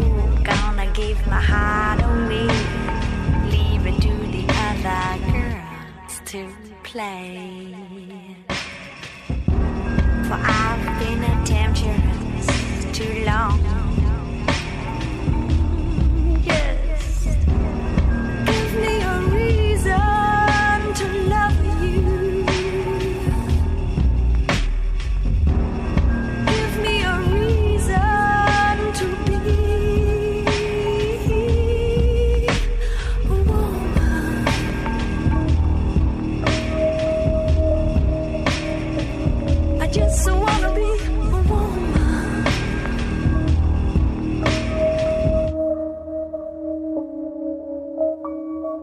this time unchained. We're all looking at a different picture through this new frame of mind.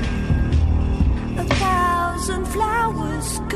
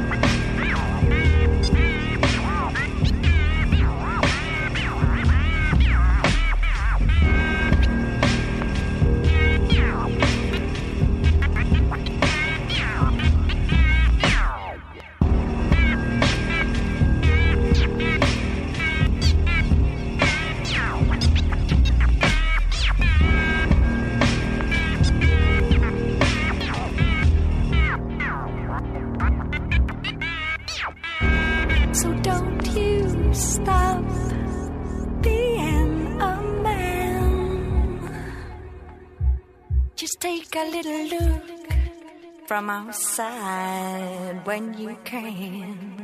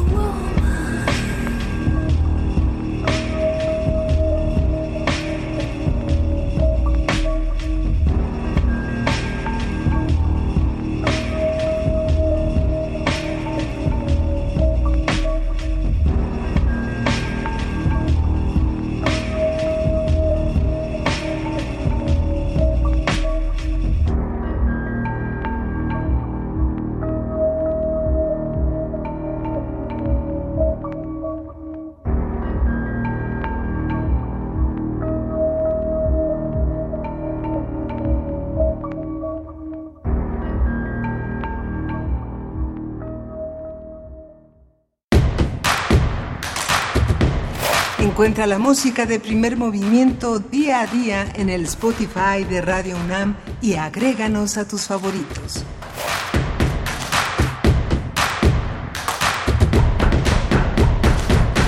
Regresamos eh, después de la poesía necesaria. Vamos a presentar Mundos Posibles, esta sección que a lo largo de este año ha enriquecido a Alberto Betancourt, que es un colaborador permanente de primer movimiento. Él ha reflexionado a lo largo de este año sobre muchísimos temas. Ha reflexionado sobre Walter Benjamin, Carlos Marx, los centenarios eh, fundamentales de los pensadores y de los ideólogos de un mundo, un mundo lleno de utopías, lleno de posibilidades, lleno de esperanza. Han estado presentes Richard Sennett, Marshall Berman, toda una constelación de grandes, grandes, grandes pensadores. Y Alberto ha tocado los temas de una manera cada vez más literaria, más ensayística. Todo este mundo de primer movimiento y de mundos posibles seguramente terminará por convertirse en un libro. Esos son nuestros mejores deseos para el 2019 de estas eh, conversaciones tan interesantes con Alberto Bertancourt. El 5 de abril le tocó el turno a Postupoc y vamos a escuchar en qué consiste este mundo. Es un mundo que tiene que ver también con el, con el este, que es una de las grandes preocupaciones de Alberto Betancourt, cómo se han ido transformando las relaciones que eran las viejas relaciones del conflicto bipolar del mundo este-oeste y que se han ido transformando con la caída del muro, con, eh, con, la lucha por los derechos humanos, con las migraciones que han enriquecido y han abierto nuestros ojos frente a los dolores que deja la guerra y deja la exclusión. Vamos a escuchar Post-Poc de Alberto Betancourt. Primer movimiento. Hacemos comunidad. La mesa del día. Está con nosotros Alberto Betancourt, como ya lo habíamos anunciado desde el principio del programa en Radio UNAM, ahora en TV UNAM tenemos a esta visión eh, post-Tupoc, nuestra responsabilidad con el otro, las elecciones rusas, la sociedad ambivalente y la geopolítica mundial. Alberto, bienvenido, ¿cómo estás? Hola Miguel Ángel, muy buenos días. Juan Inés, ¿cómo están? Muy bien, muchas gracias.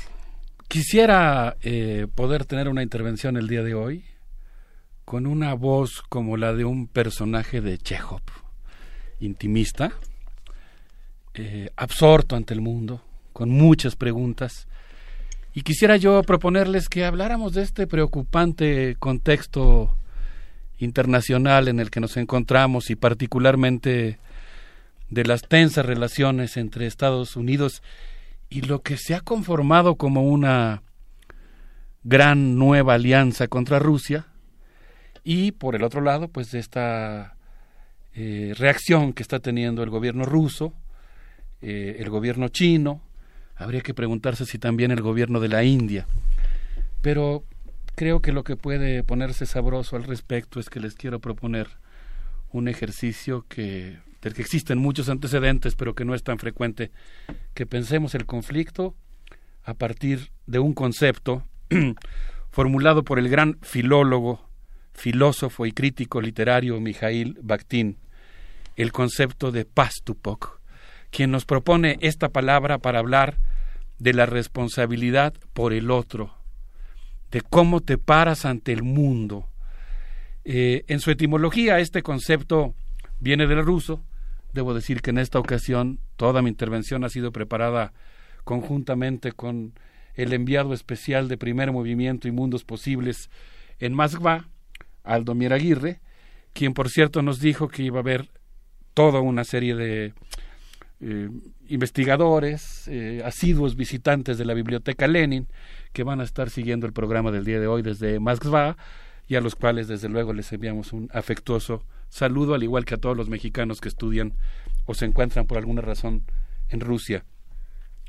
Bueno, pues eh, esta palabra que es en cierto sentido sencilla, pararse, eh, o que alude a cómo te paras en el mundo, la repito, pastupok, se parece mucho a la palabra que da título a la obra de Fedor Dostoyevsky más célebre, eh, Crimen y Castigo, que extrañamente ha sido traducida así cuando en realidad tendría que haber sido traducida como Prestupenia y Nakasani, es decir, transgresión y expiación, Pastupok indica cómo te paras y te colocas en el mundo y está muy cerca de Prestupenie porque Prestupenie significa que te estás parando más allá del límite. Mm. Y la propuesta que yo quisiera hacer hoy respecto a la lectura de cómo está reaccionando Rusia ante el acoso internacional y militar del cual está siendo objeto es que en general está reaccionando eh, con una actitud de defensa, pero de repente en esa actitud de defensa da un paso más y entonces se convierte en una actitud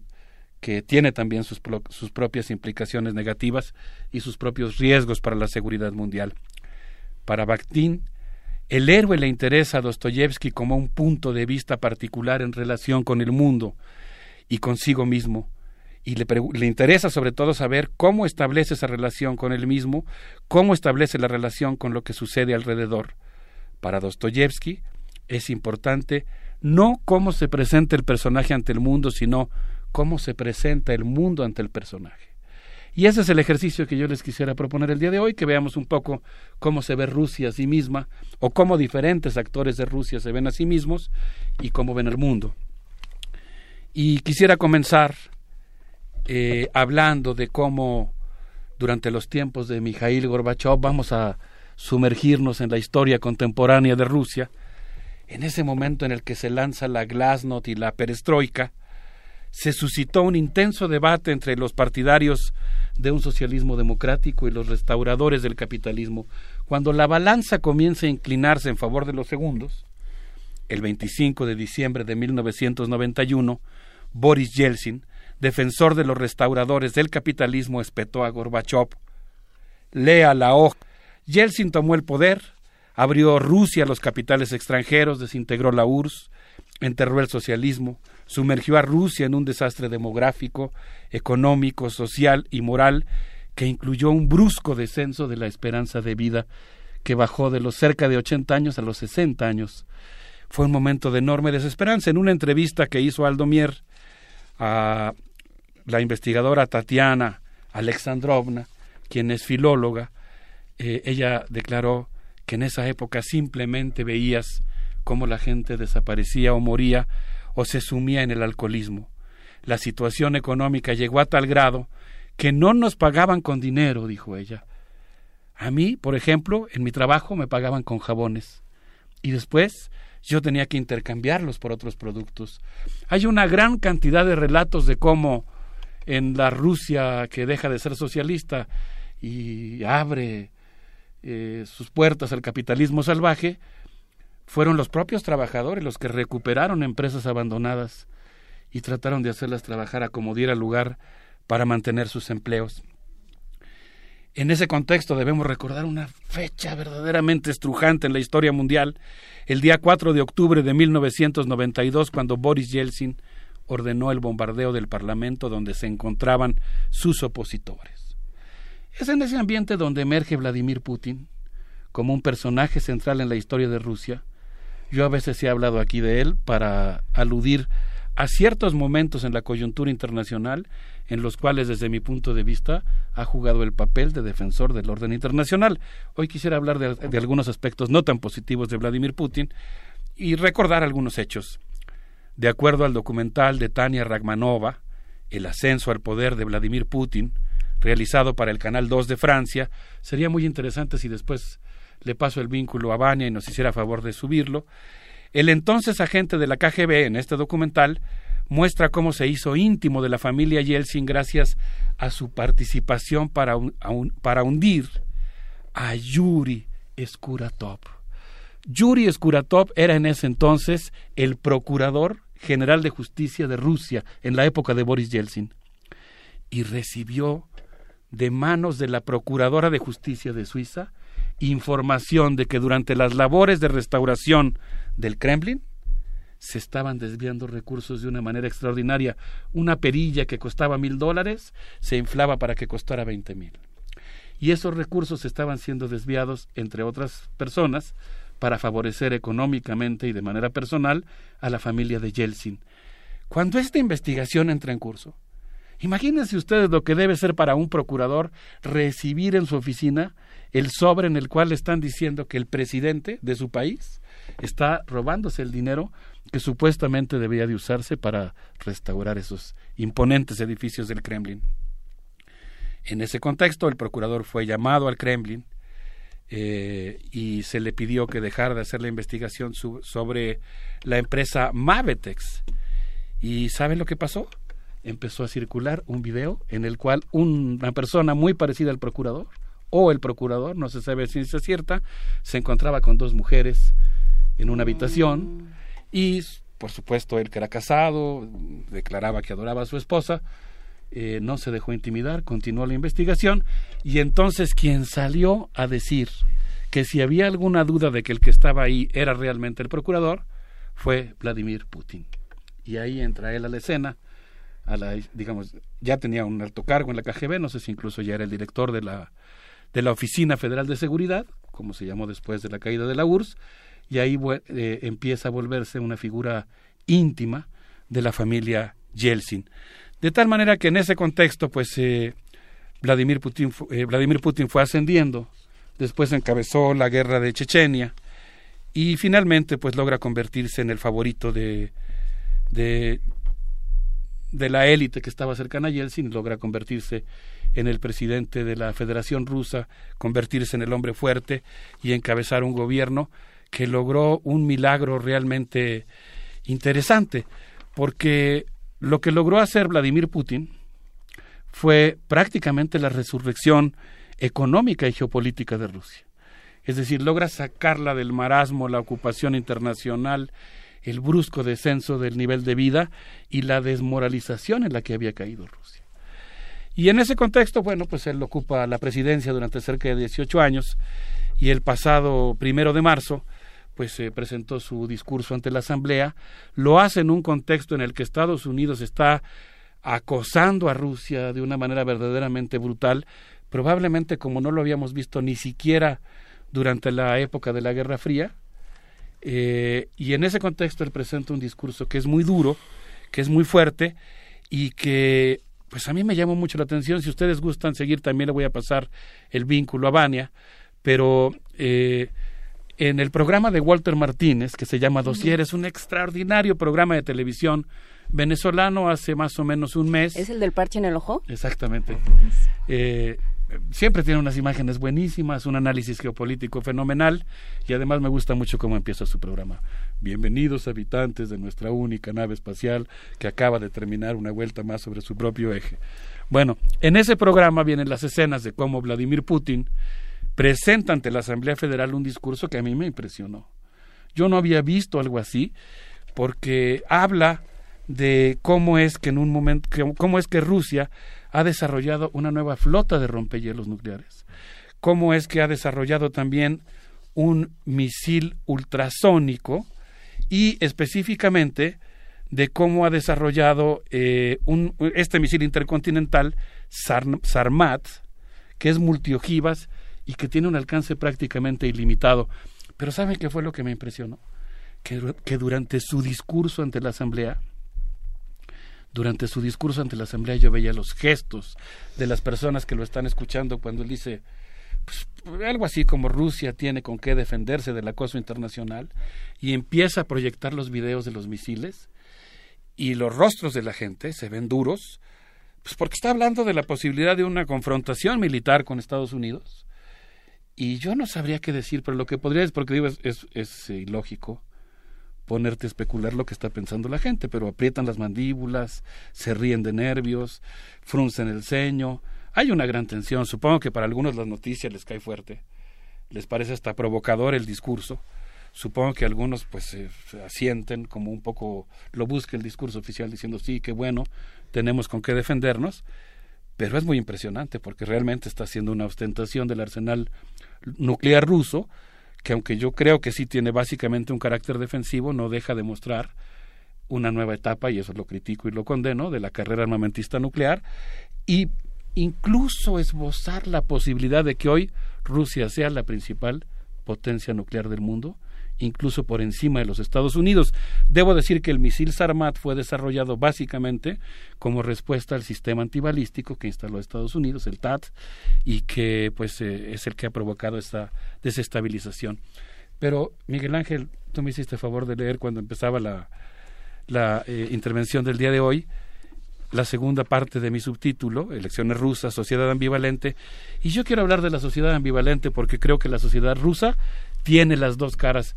Básicamente es una sociedad que ahora se siente acosada, que se siente hostilizada, que está sacando también este lado militar y que cosa que está siendo asusada también por el discurso oficial, pero tiene un lado muy entrañable, pacífico, de las relaciones que han tenido los rusos de amistad, de cooperación con muchos pueblos del mundo y en su mismo discurso en la asamblea Vladimir Putin habló de cómo se está construyendo infraestructura carretera y fer- ferroviaria y portuaria para convertir a Rusia en el gran eje que una dos continentes, Europa y Asia.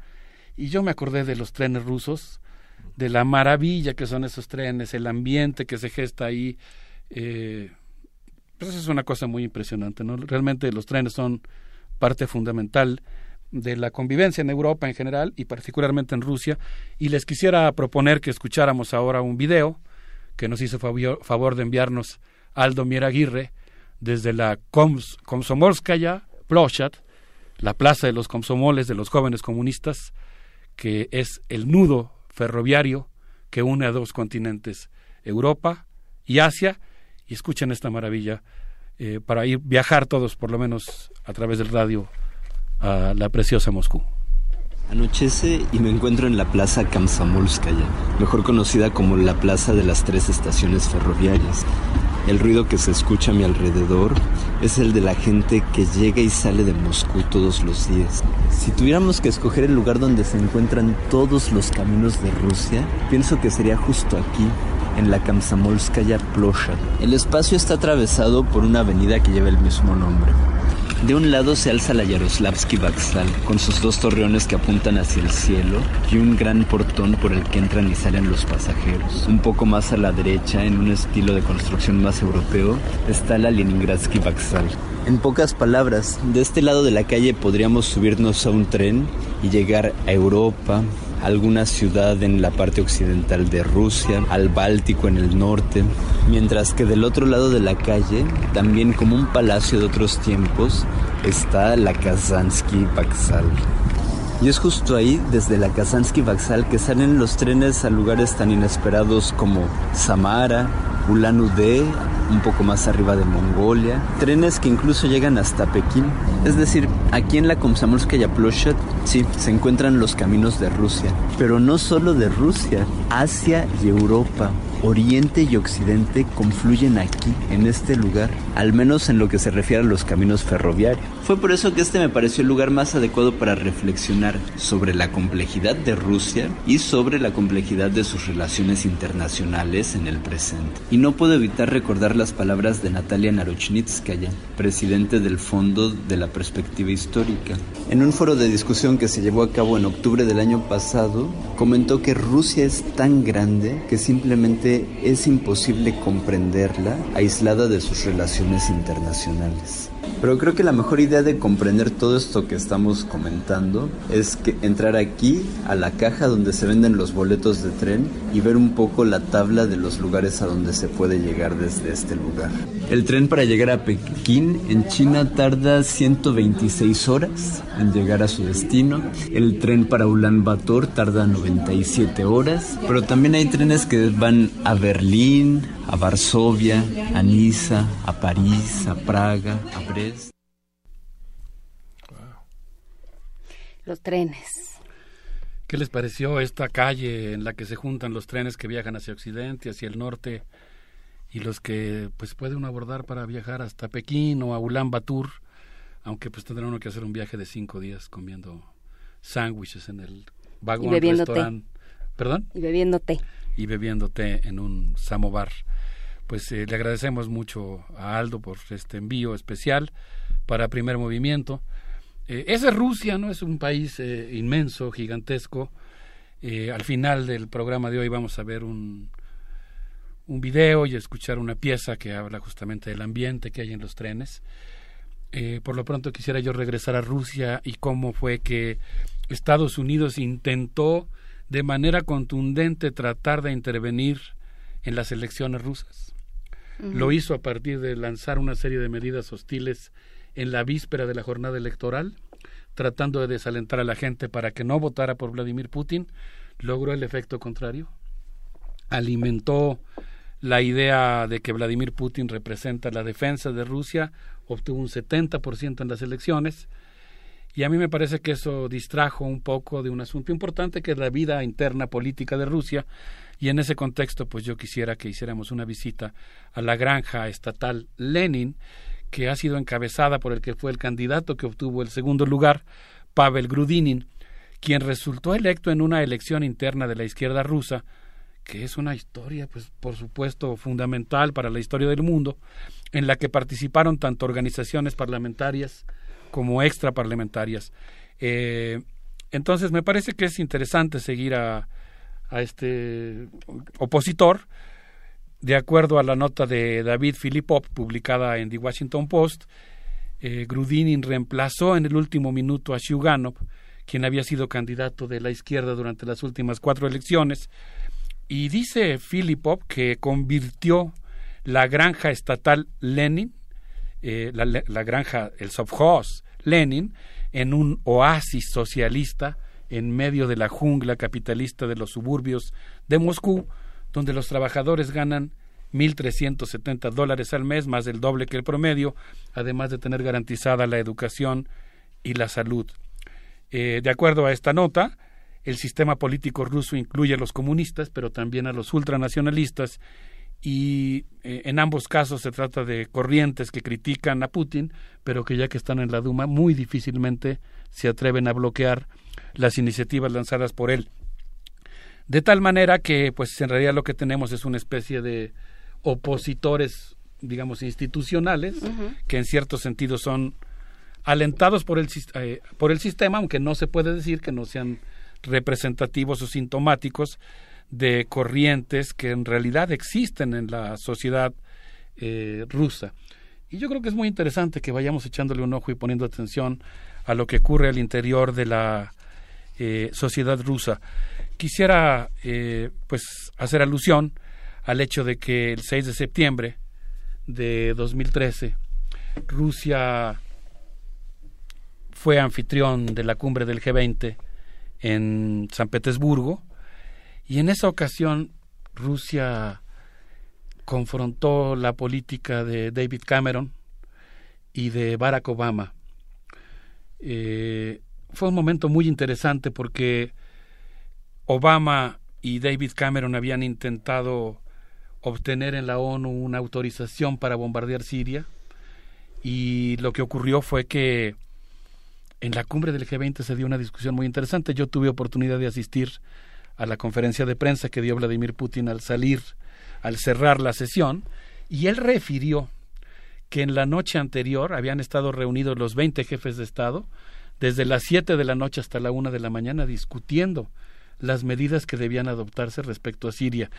Eh, estaban Estados Unidos, Gran Bretaña y otro grupo de países, Australia, etcétera, apoyando la intervención armada en Siria para derrocar a Bashar al-Assad y había un grupo fuerte de países que se opuso a esa decisión, China, Rusia eh, y eh, India, y dice que finalmente cuando India e Indonesia deciden participar en la discusión condenando la eventual intervención militar en Siria, siendo dos países con gran población musulmana, la balanza se inclina y entonces Barack Obama no logró sacar su acuerdo de bombardear Siria. Yo creo que en ese momento realmente lo que hizo Vladimir Putin fue convertirse en un defensor de la legalidad internacional que planteaba la idea de que no era posible realizar una intervención militar en Siria sin autorización del Consejo de Seguridad. Creo que eso, digamos, yo ahí pensaría que estamos en el plano de postupo. Creo que cuando, por el contrario, lo que hace Vladimir Putin, como hizo el primero de marzo, es lanzar un discurso con esa vehemencia, o cuando, pues como yo he declarado aquí, escuché personalmente decir a funcionarios rusos que están utilizando la vía militar para sentar a negociar a Estados Unidos, se entiende el contexto en el que lo están haciendo.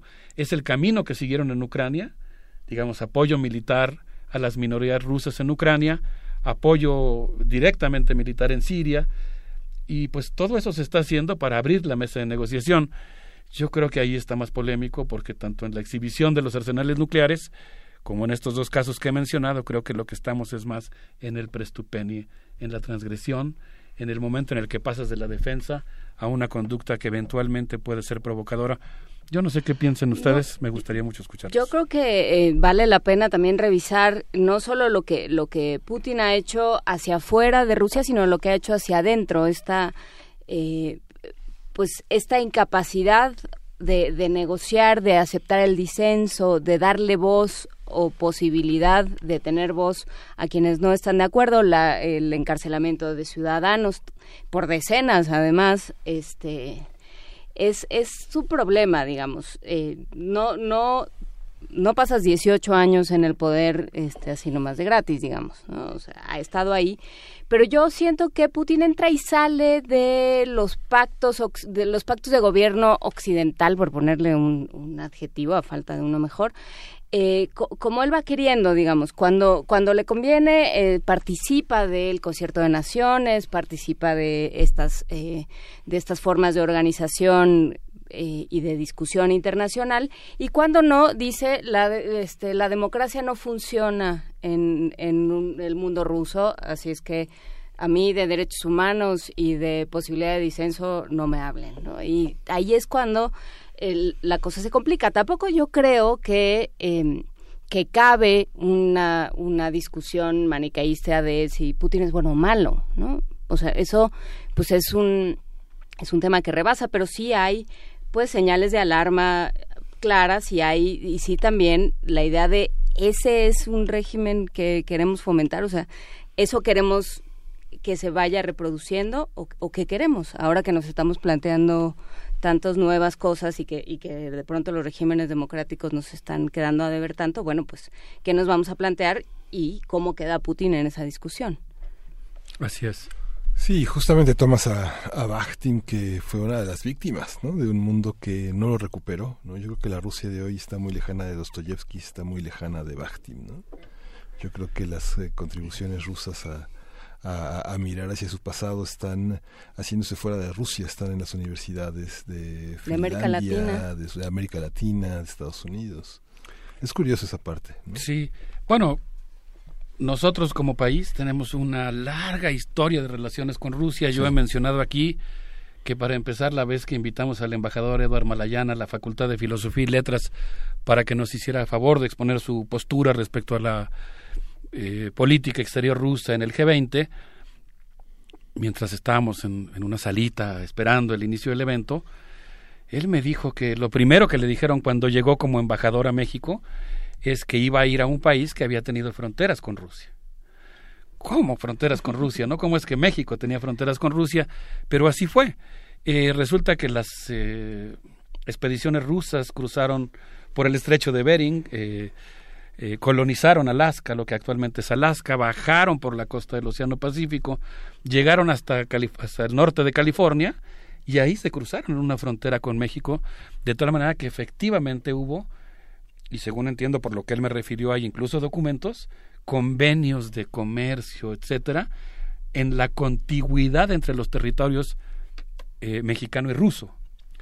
De ahí data nuestra relación y de antes, y nosotros como sociedad tenemos un intenso intercambio con los artistas, con los intelectuales, con los cineastas, con los poetas, con los ingenieros, con los químicos. Ha habido una gran cantidad de mexicanos que han estudiado allá, etcétera, y yo creo que lo que nosotros deberíamos de procurar aquí, es mi modesta opinión, es que nosotros necesitamos emplazar una manera de ver a Rusia, esa sería mi propuesta, que sea societal. Es decir, que no creamos que Rusia se, de- se reduce a Vladimir Putin, sino que pensemos en Rusia como una sociedad, como una sociedad compleja, entrañable, con una gran potencia intelectual. Y en todo caso, yo creo que si podemos establecer un rasero para valorar o criticar, como también creo que debe ser el caso. A mí por lo menos hay una parte de Vladimir Putin que no me gusta nada, que es por ejemplo el hecho de que ande por el mundo con su portafolio vendiendo esos peligrosos cachivaches que se llaman reactores nucleares. Sin lugar a dudas, un enorme daño ambiental que está provocando la política exterior rusa y la política de comercio. Hay partes que pequeñas quizá que me gustan, como esta que he mencionado de cuando defendió el derecho internacional, en general pues cuando hace el contrapeso al imperialismo norteamericano, pero pienso que no podemos reducir Rusia a Putin. Y yo creo, y en eso, eh, pues digamos, abogaría en favor de rescatar eso, que podamos creer que Rusia es un país que no tiene, sería un error garrafal, pensar que Rusia no tiene una intensa vida intelectual. No, bueno. Y yo pienso que muchos de los autores que que sufrieron del estalinismo, que fueron exiliados, que a los que no se les hizo justicia, coincido plenamente en la crítica al estalinismo, están ahí vivos, palpitantes, y me imagino que así como nuestros amigos que hoy nos están haciendo el favor de escucharnos desde Moscú, que suelen reunirse en la biblioteca Lenin, eh, pues cuando les propuse que trabajáramos con algunos de ellos, otros que están escuchando el programa, por supuesto no los conozco, cuando les propuse, por ejemplo, que trabajáramos el concepto de pastupok, la responsabilidad que tenemos por el otro, se entusiasmaron muchísimo y se fueron a hacer una búsqueda filológica y rescataron a Bakhtin, porque Bakhtin, y en eso creo que es un autor que para ambos es imprescindible, Miguel Ángel, Bakhtin, digamos que siempre ha circulado subterránea y clandestinamente, casi como Samizad en Rusia, pero así circula buena parte de la literatura, y en esa, digamos, eh, semiclandestinidad de los autores, es una broma, es una figura literaria, porque no hay prohibición para leer a nadie, pero digamos, en esa circulación no hecha desde el poder, sino hecha desde las tradiciones de lectura crítica que tiene el pueblo ruso, está vivo, eh, es homenajeado, es honrado, es frecuentado, incluso cuando alguien invita a emitir una opinión para Radio Universidad y para TV UNAM, como ha sido el caso con Primer Movimiento. Yo pienso por eso que quizá nosotros podemos usar Pastupok no tanto para hablar de Putin, sino para hablar de nuestra propia responsabilidad.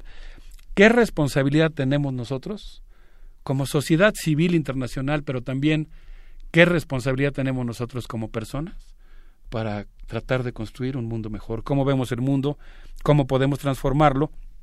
Y en ese sentido, pues yo quisiera despedirme con otro concepto de Mikhail Bakhtin, que es Soviti Vitia. Soviti Vitia a mí me gusta mucho porque eh, quiere decir ser juntos.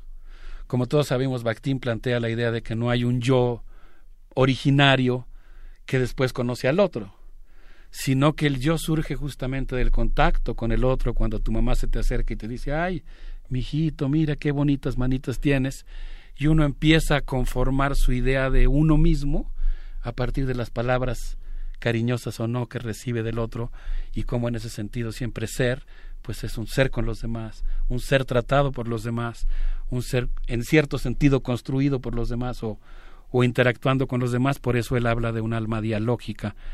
Y yo creo que esta idea del Soviti Vitia, de ser juntos, es una idea que nos permite pensar en un tipo de comunidad internacional eh, nuevo, pacífico, eh, posible, que no está nada fácil construir, pero que tenemos que anhelar y tenemos que defender, porque de otra manera, pues todos juntos vamos a estar en un problema. Entonces pienso que más allá de la crítica que puntualmente debe hacerse con toda razón a ciertos aspectos o a grandes aspectos de la política interna y exterior de Vladimir Putin, pienso que Rusia es mucho más grande que eso y en ese sentido, pues no sé, yo les propondría que nos despidamos escuchando a Vladimir Yakovlevich Shainsky y Mikhail Isayevich Stanich en una pieza que se llama Iré a una estación lejana y secreta. A ver qué les parece. Es un viaje en tren. Muchas gracias. Muchísimas gracias, Alberto Betancourt. Y nos vamos.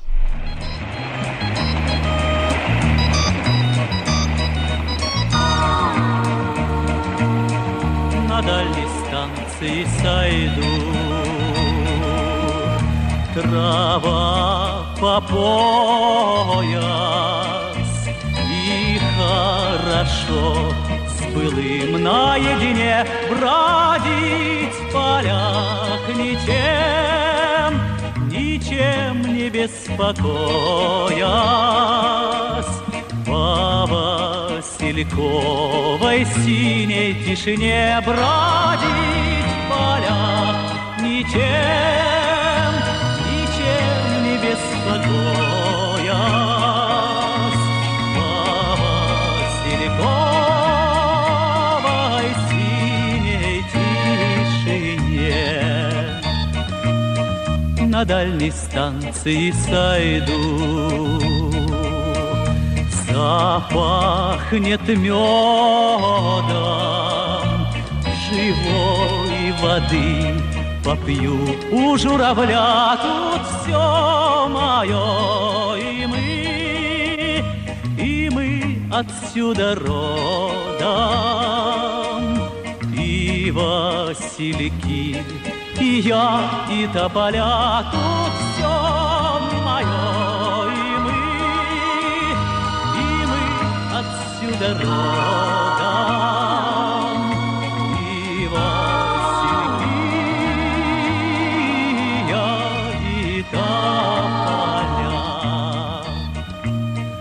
На дальней станции сойду.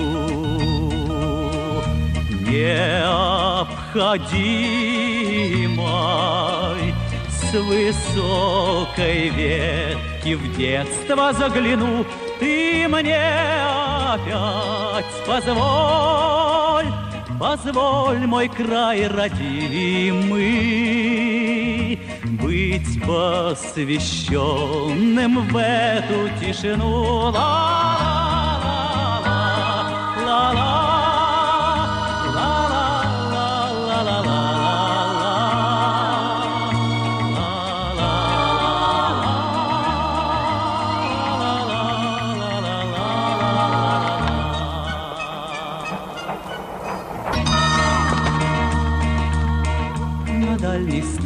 станции сойду. Трава по пояс, зайду в траву, как в море босиком, и без меня обратный скорый, скорый поезд растает где-то в шуме городском и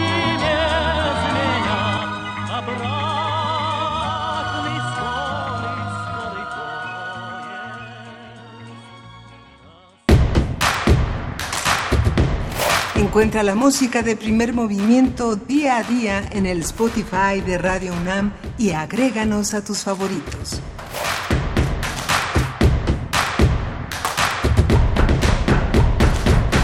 Pues ya casi despedimos este programa. Queremos saber qué piensan, qué piensan ustedes, nuestros radioescuchas, para quienes hacemos primer movimiento. ¿Qué fue lo más significativo que encontraron en 2018? ¿Cuáles son los desafíos que a partir de 2018 nos obligan a darle la cara al 2019? Qué tenemos, qué tenemos como desafíos personales y qué tenemos como desafíos sociales, políticos, qué enfrenta esta ciudad, qué enfrentamos con esta enorme votación tan transformadora que a partir del primero de julio este, ha tocado nuestros días en estos últimos seis meses y que bueno, vale la pena recapitular cuáles son sus deseos para el próximo año, cuáles son sus ideas de cambio, cuáles son los desafíos que tenemos como como estación, como país, como universidad. Colabore con nosotros, mándenos sus opiniones, arroba PMovimiento en Twitter, Primer Movimiento en Facebook y estamos en el 96.1 de FM, en el 860 de AM y pueden mandar comentarios mucho más amplios, mucho más complejos a primermovimientounam arroba gmail.com. El correo es una forma actual de mantenernos de inmediato en contacto con nuestros radioescuchas, con ustedes, que agradecemos muchísimo su intensa participación, su confianza y estar con nosotros de una manera ininterrumpida. A lo largo de este programa hablamos, hicimos una selección de la parte gastronómica que cabe en una torta que no solo, no solo es parte de la gastronomía, sino parte de la cultura, de la historia, que nos ayudó a ser Pedro Reyes. Hablamos también de las fake news en el siglo XVIII y XIX, gracias al rigor y a la presencia del historiador Alfredo Ávila, y hemos hablado también de uno de los ejes fundamentales de nuestras culturas y nuestras civilizaciones múltiples en el mundo, que es la jardinosofía, que Santiago Beruete, este escritor español, antropólogo y filósofo, nos ha dado como uno de nuestros grandes regalos de este año. En, estuvimos conversando con Sergio Ramírez, una conversación dolorosa, urgente sobre Nicaragua, que a finales de este año esperemos que se establezca un puente, un puente de diálogo a la luz también de esta caravana que ha sido tan dolorosa, tan asombrosa y tan compleja como la que hemos tenido y que justamente muchos de ellos pasarán la Navidad en suelo mexicano.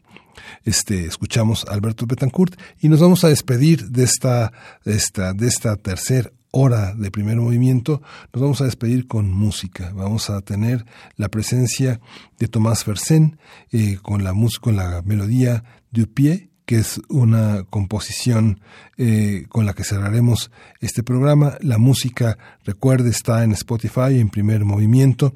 Hemos hecho una enorme selección. El esfuerzo musical de nuestro equipo de producción es enorme. La variedad, ojalá y esté a la medida de sus expectativas. Contribuya con nosotros. Mañana es viernes, que suele ser un viernes de complacencias. Mañana no va a haber complacencias, pero trataremos de complacer a muchos de nuestros radioescuchas que han mandado sus peticiones y que no han tenido la fortuna de salir en, en nuestro espacio.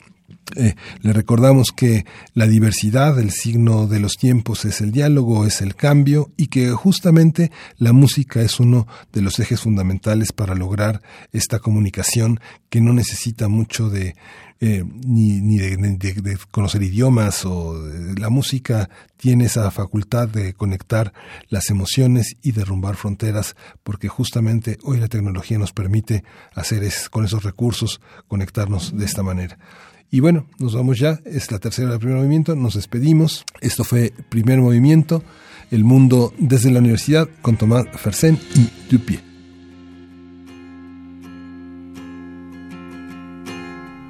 Me dit que je suis paresseux, que je ne fais que ce que je veux, c'est-à-dire pas grand-chose. On dit que je me repose, je suis désolé, je n'ai que deux pieds, je n'ai que deux pieds, franchement désolé.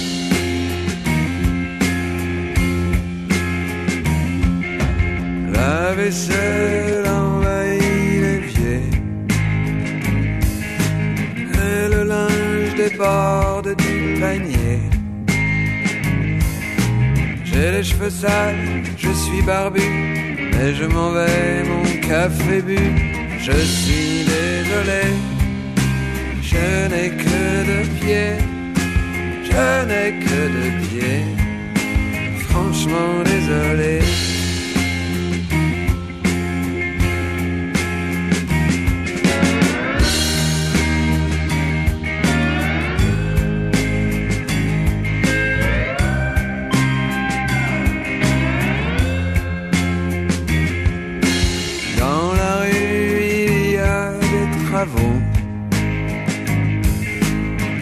moi j'aime regarder les travaux. On me dit du balai, plus vite que ça s'il vous plaît. Moi je suis désolé, je n'ai que deux pieds, je n'ai que deux pieds. Franchement désolé.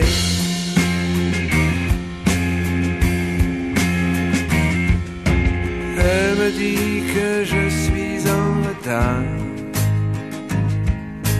que je me coiffe avec un pétard.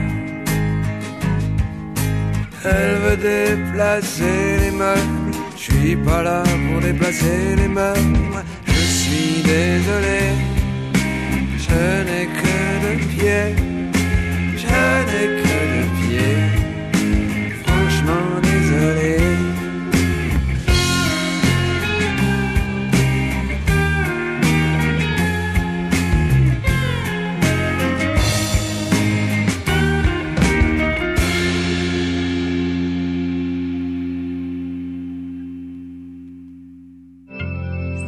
Radio UNAM presentó Primer Movimiento. El mundo desde la universidad.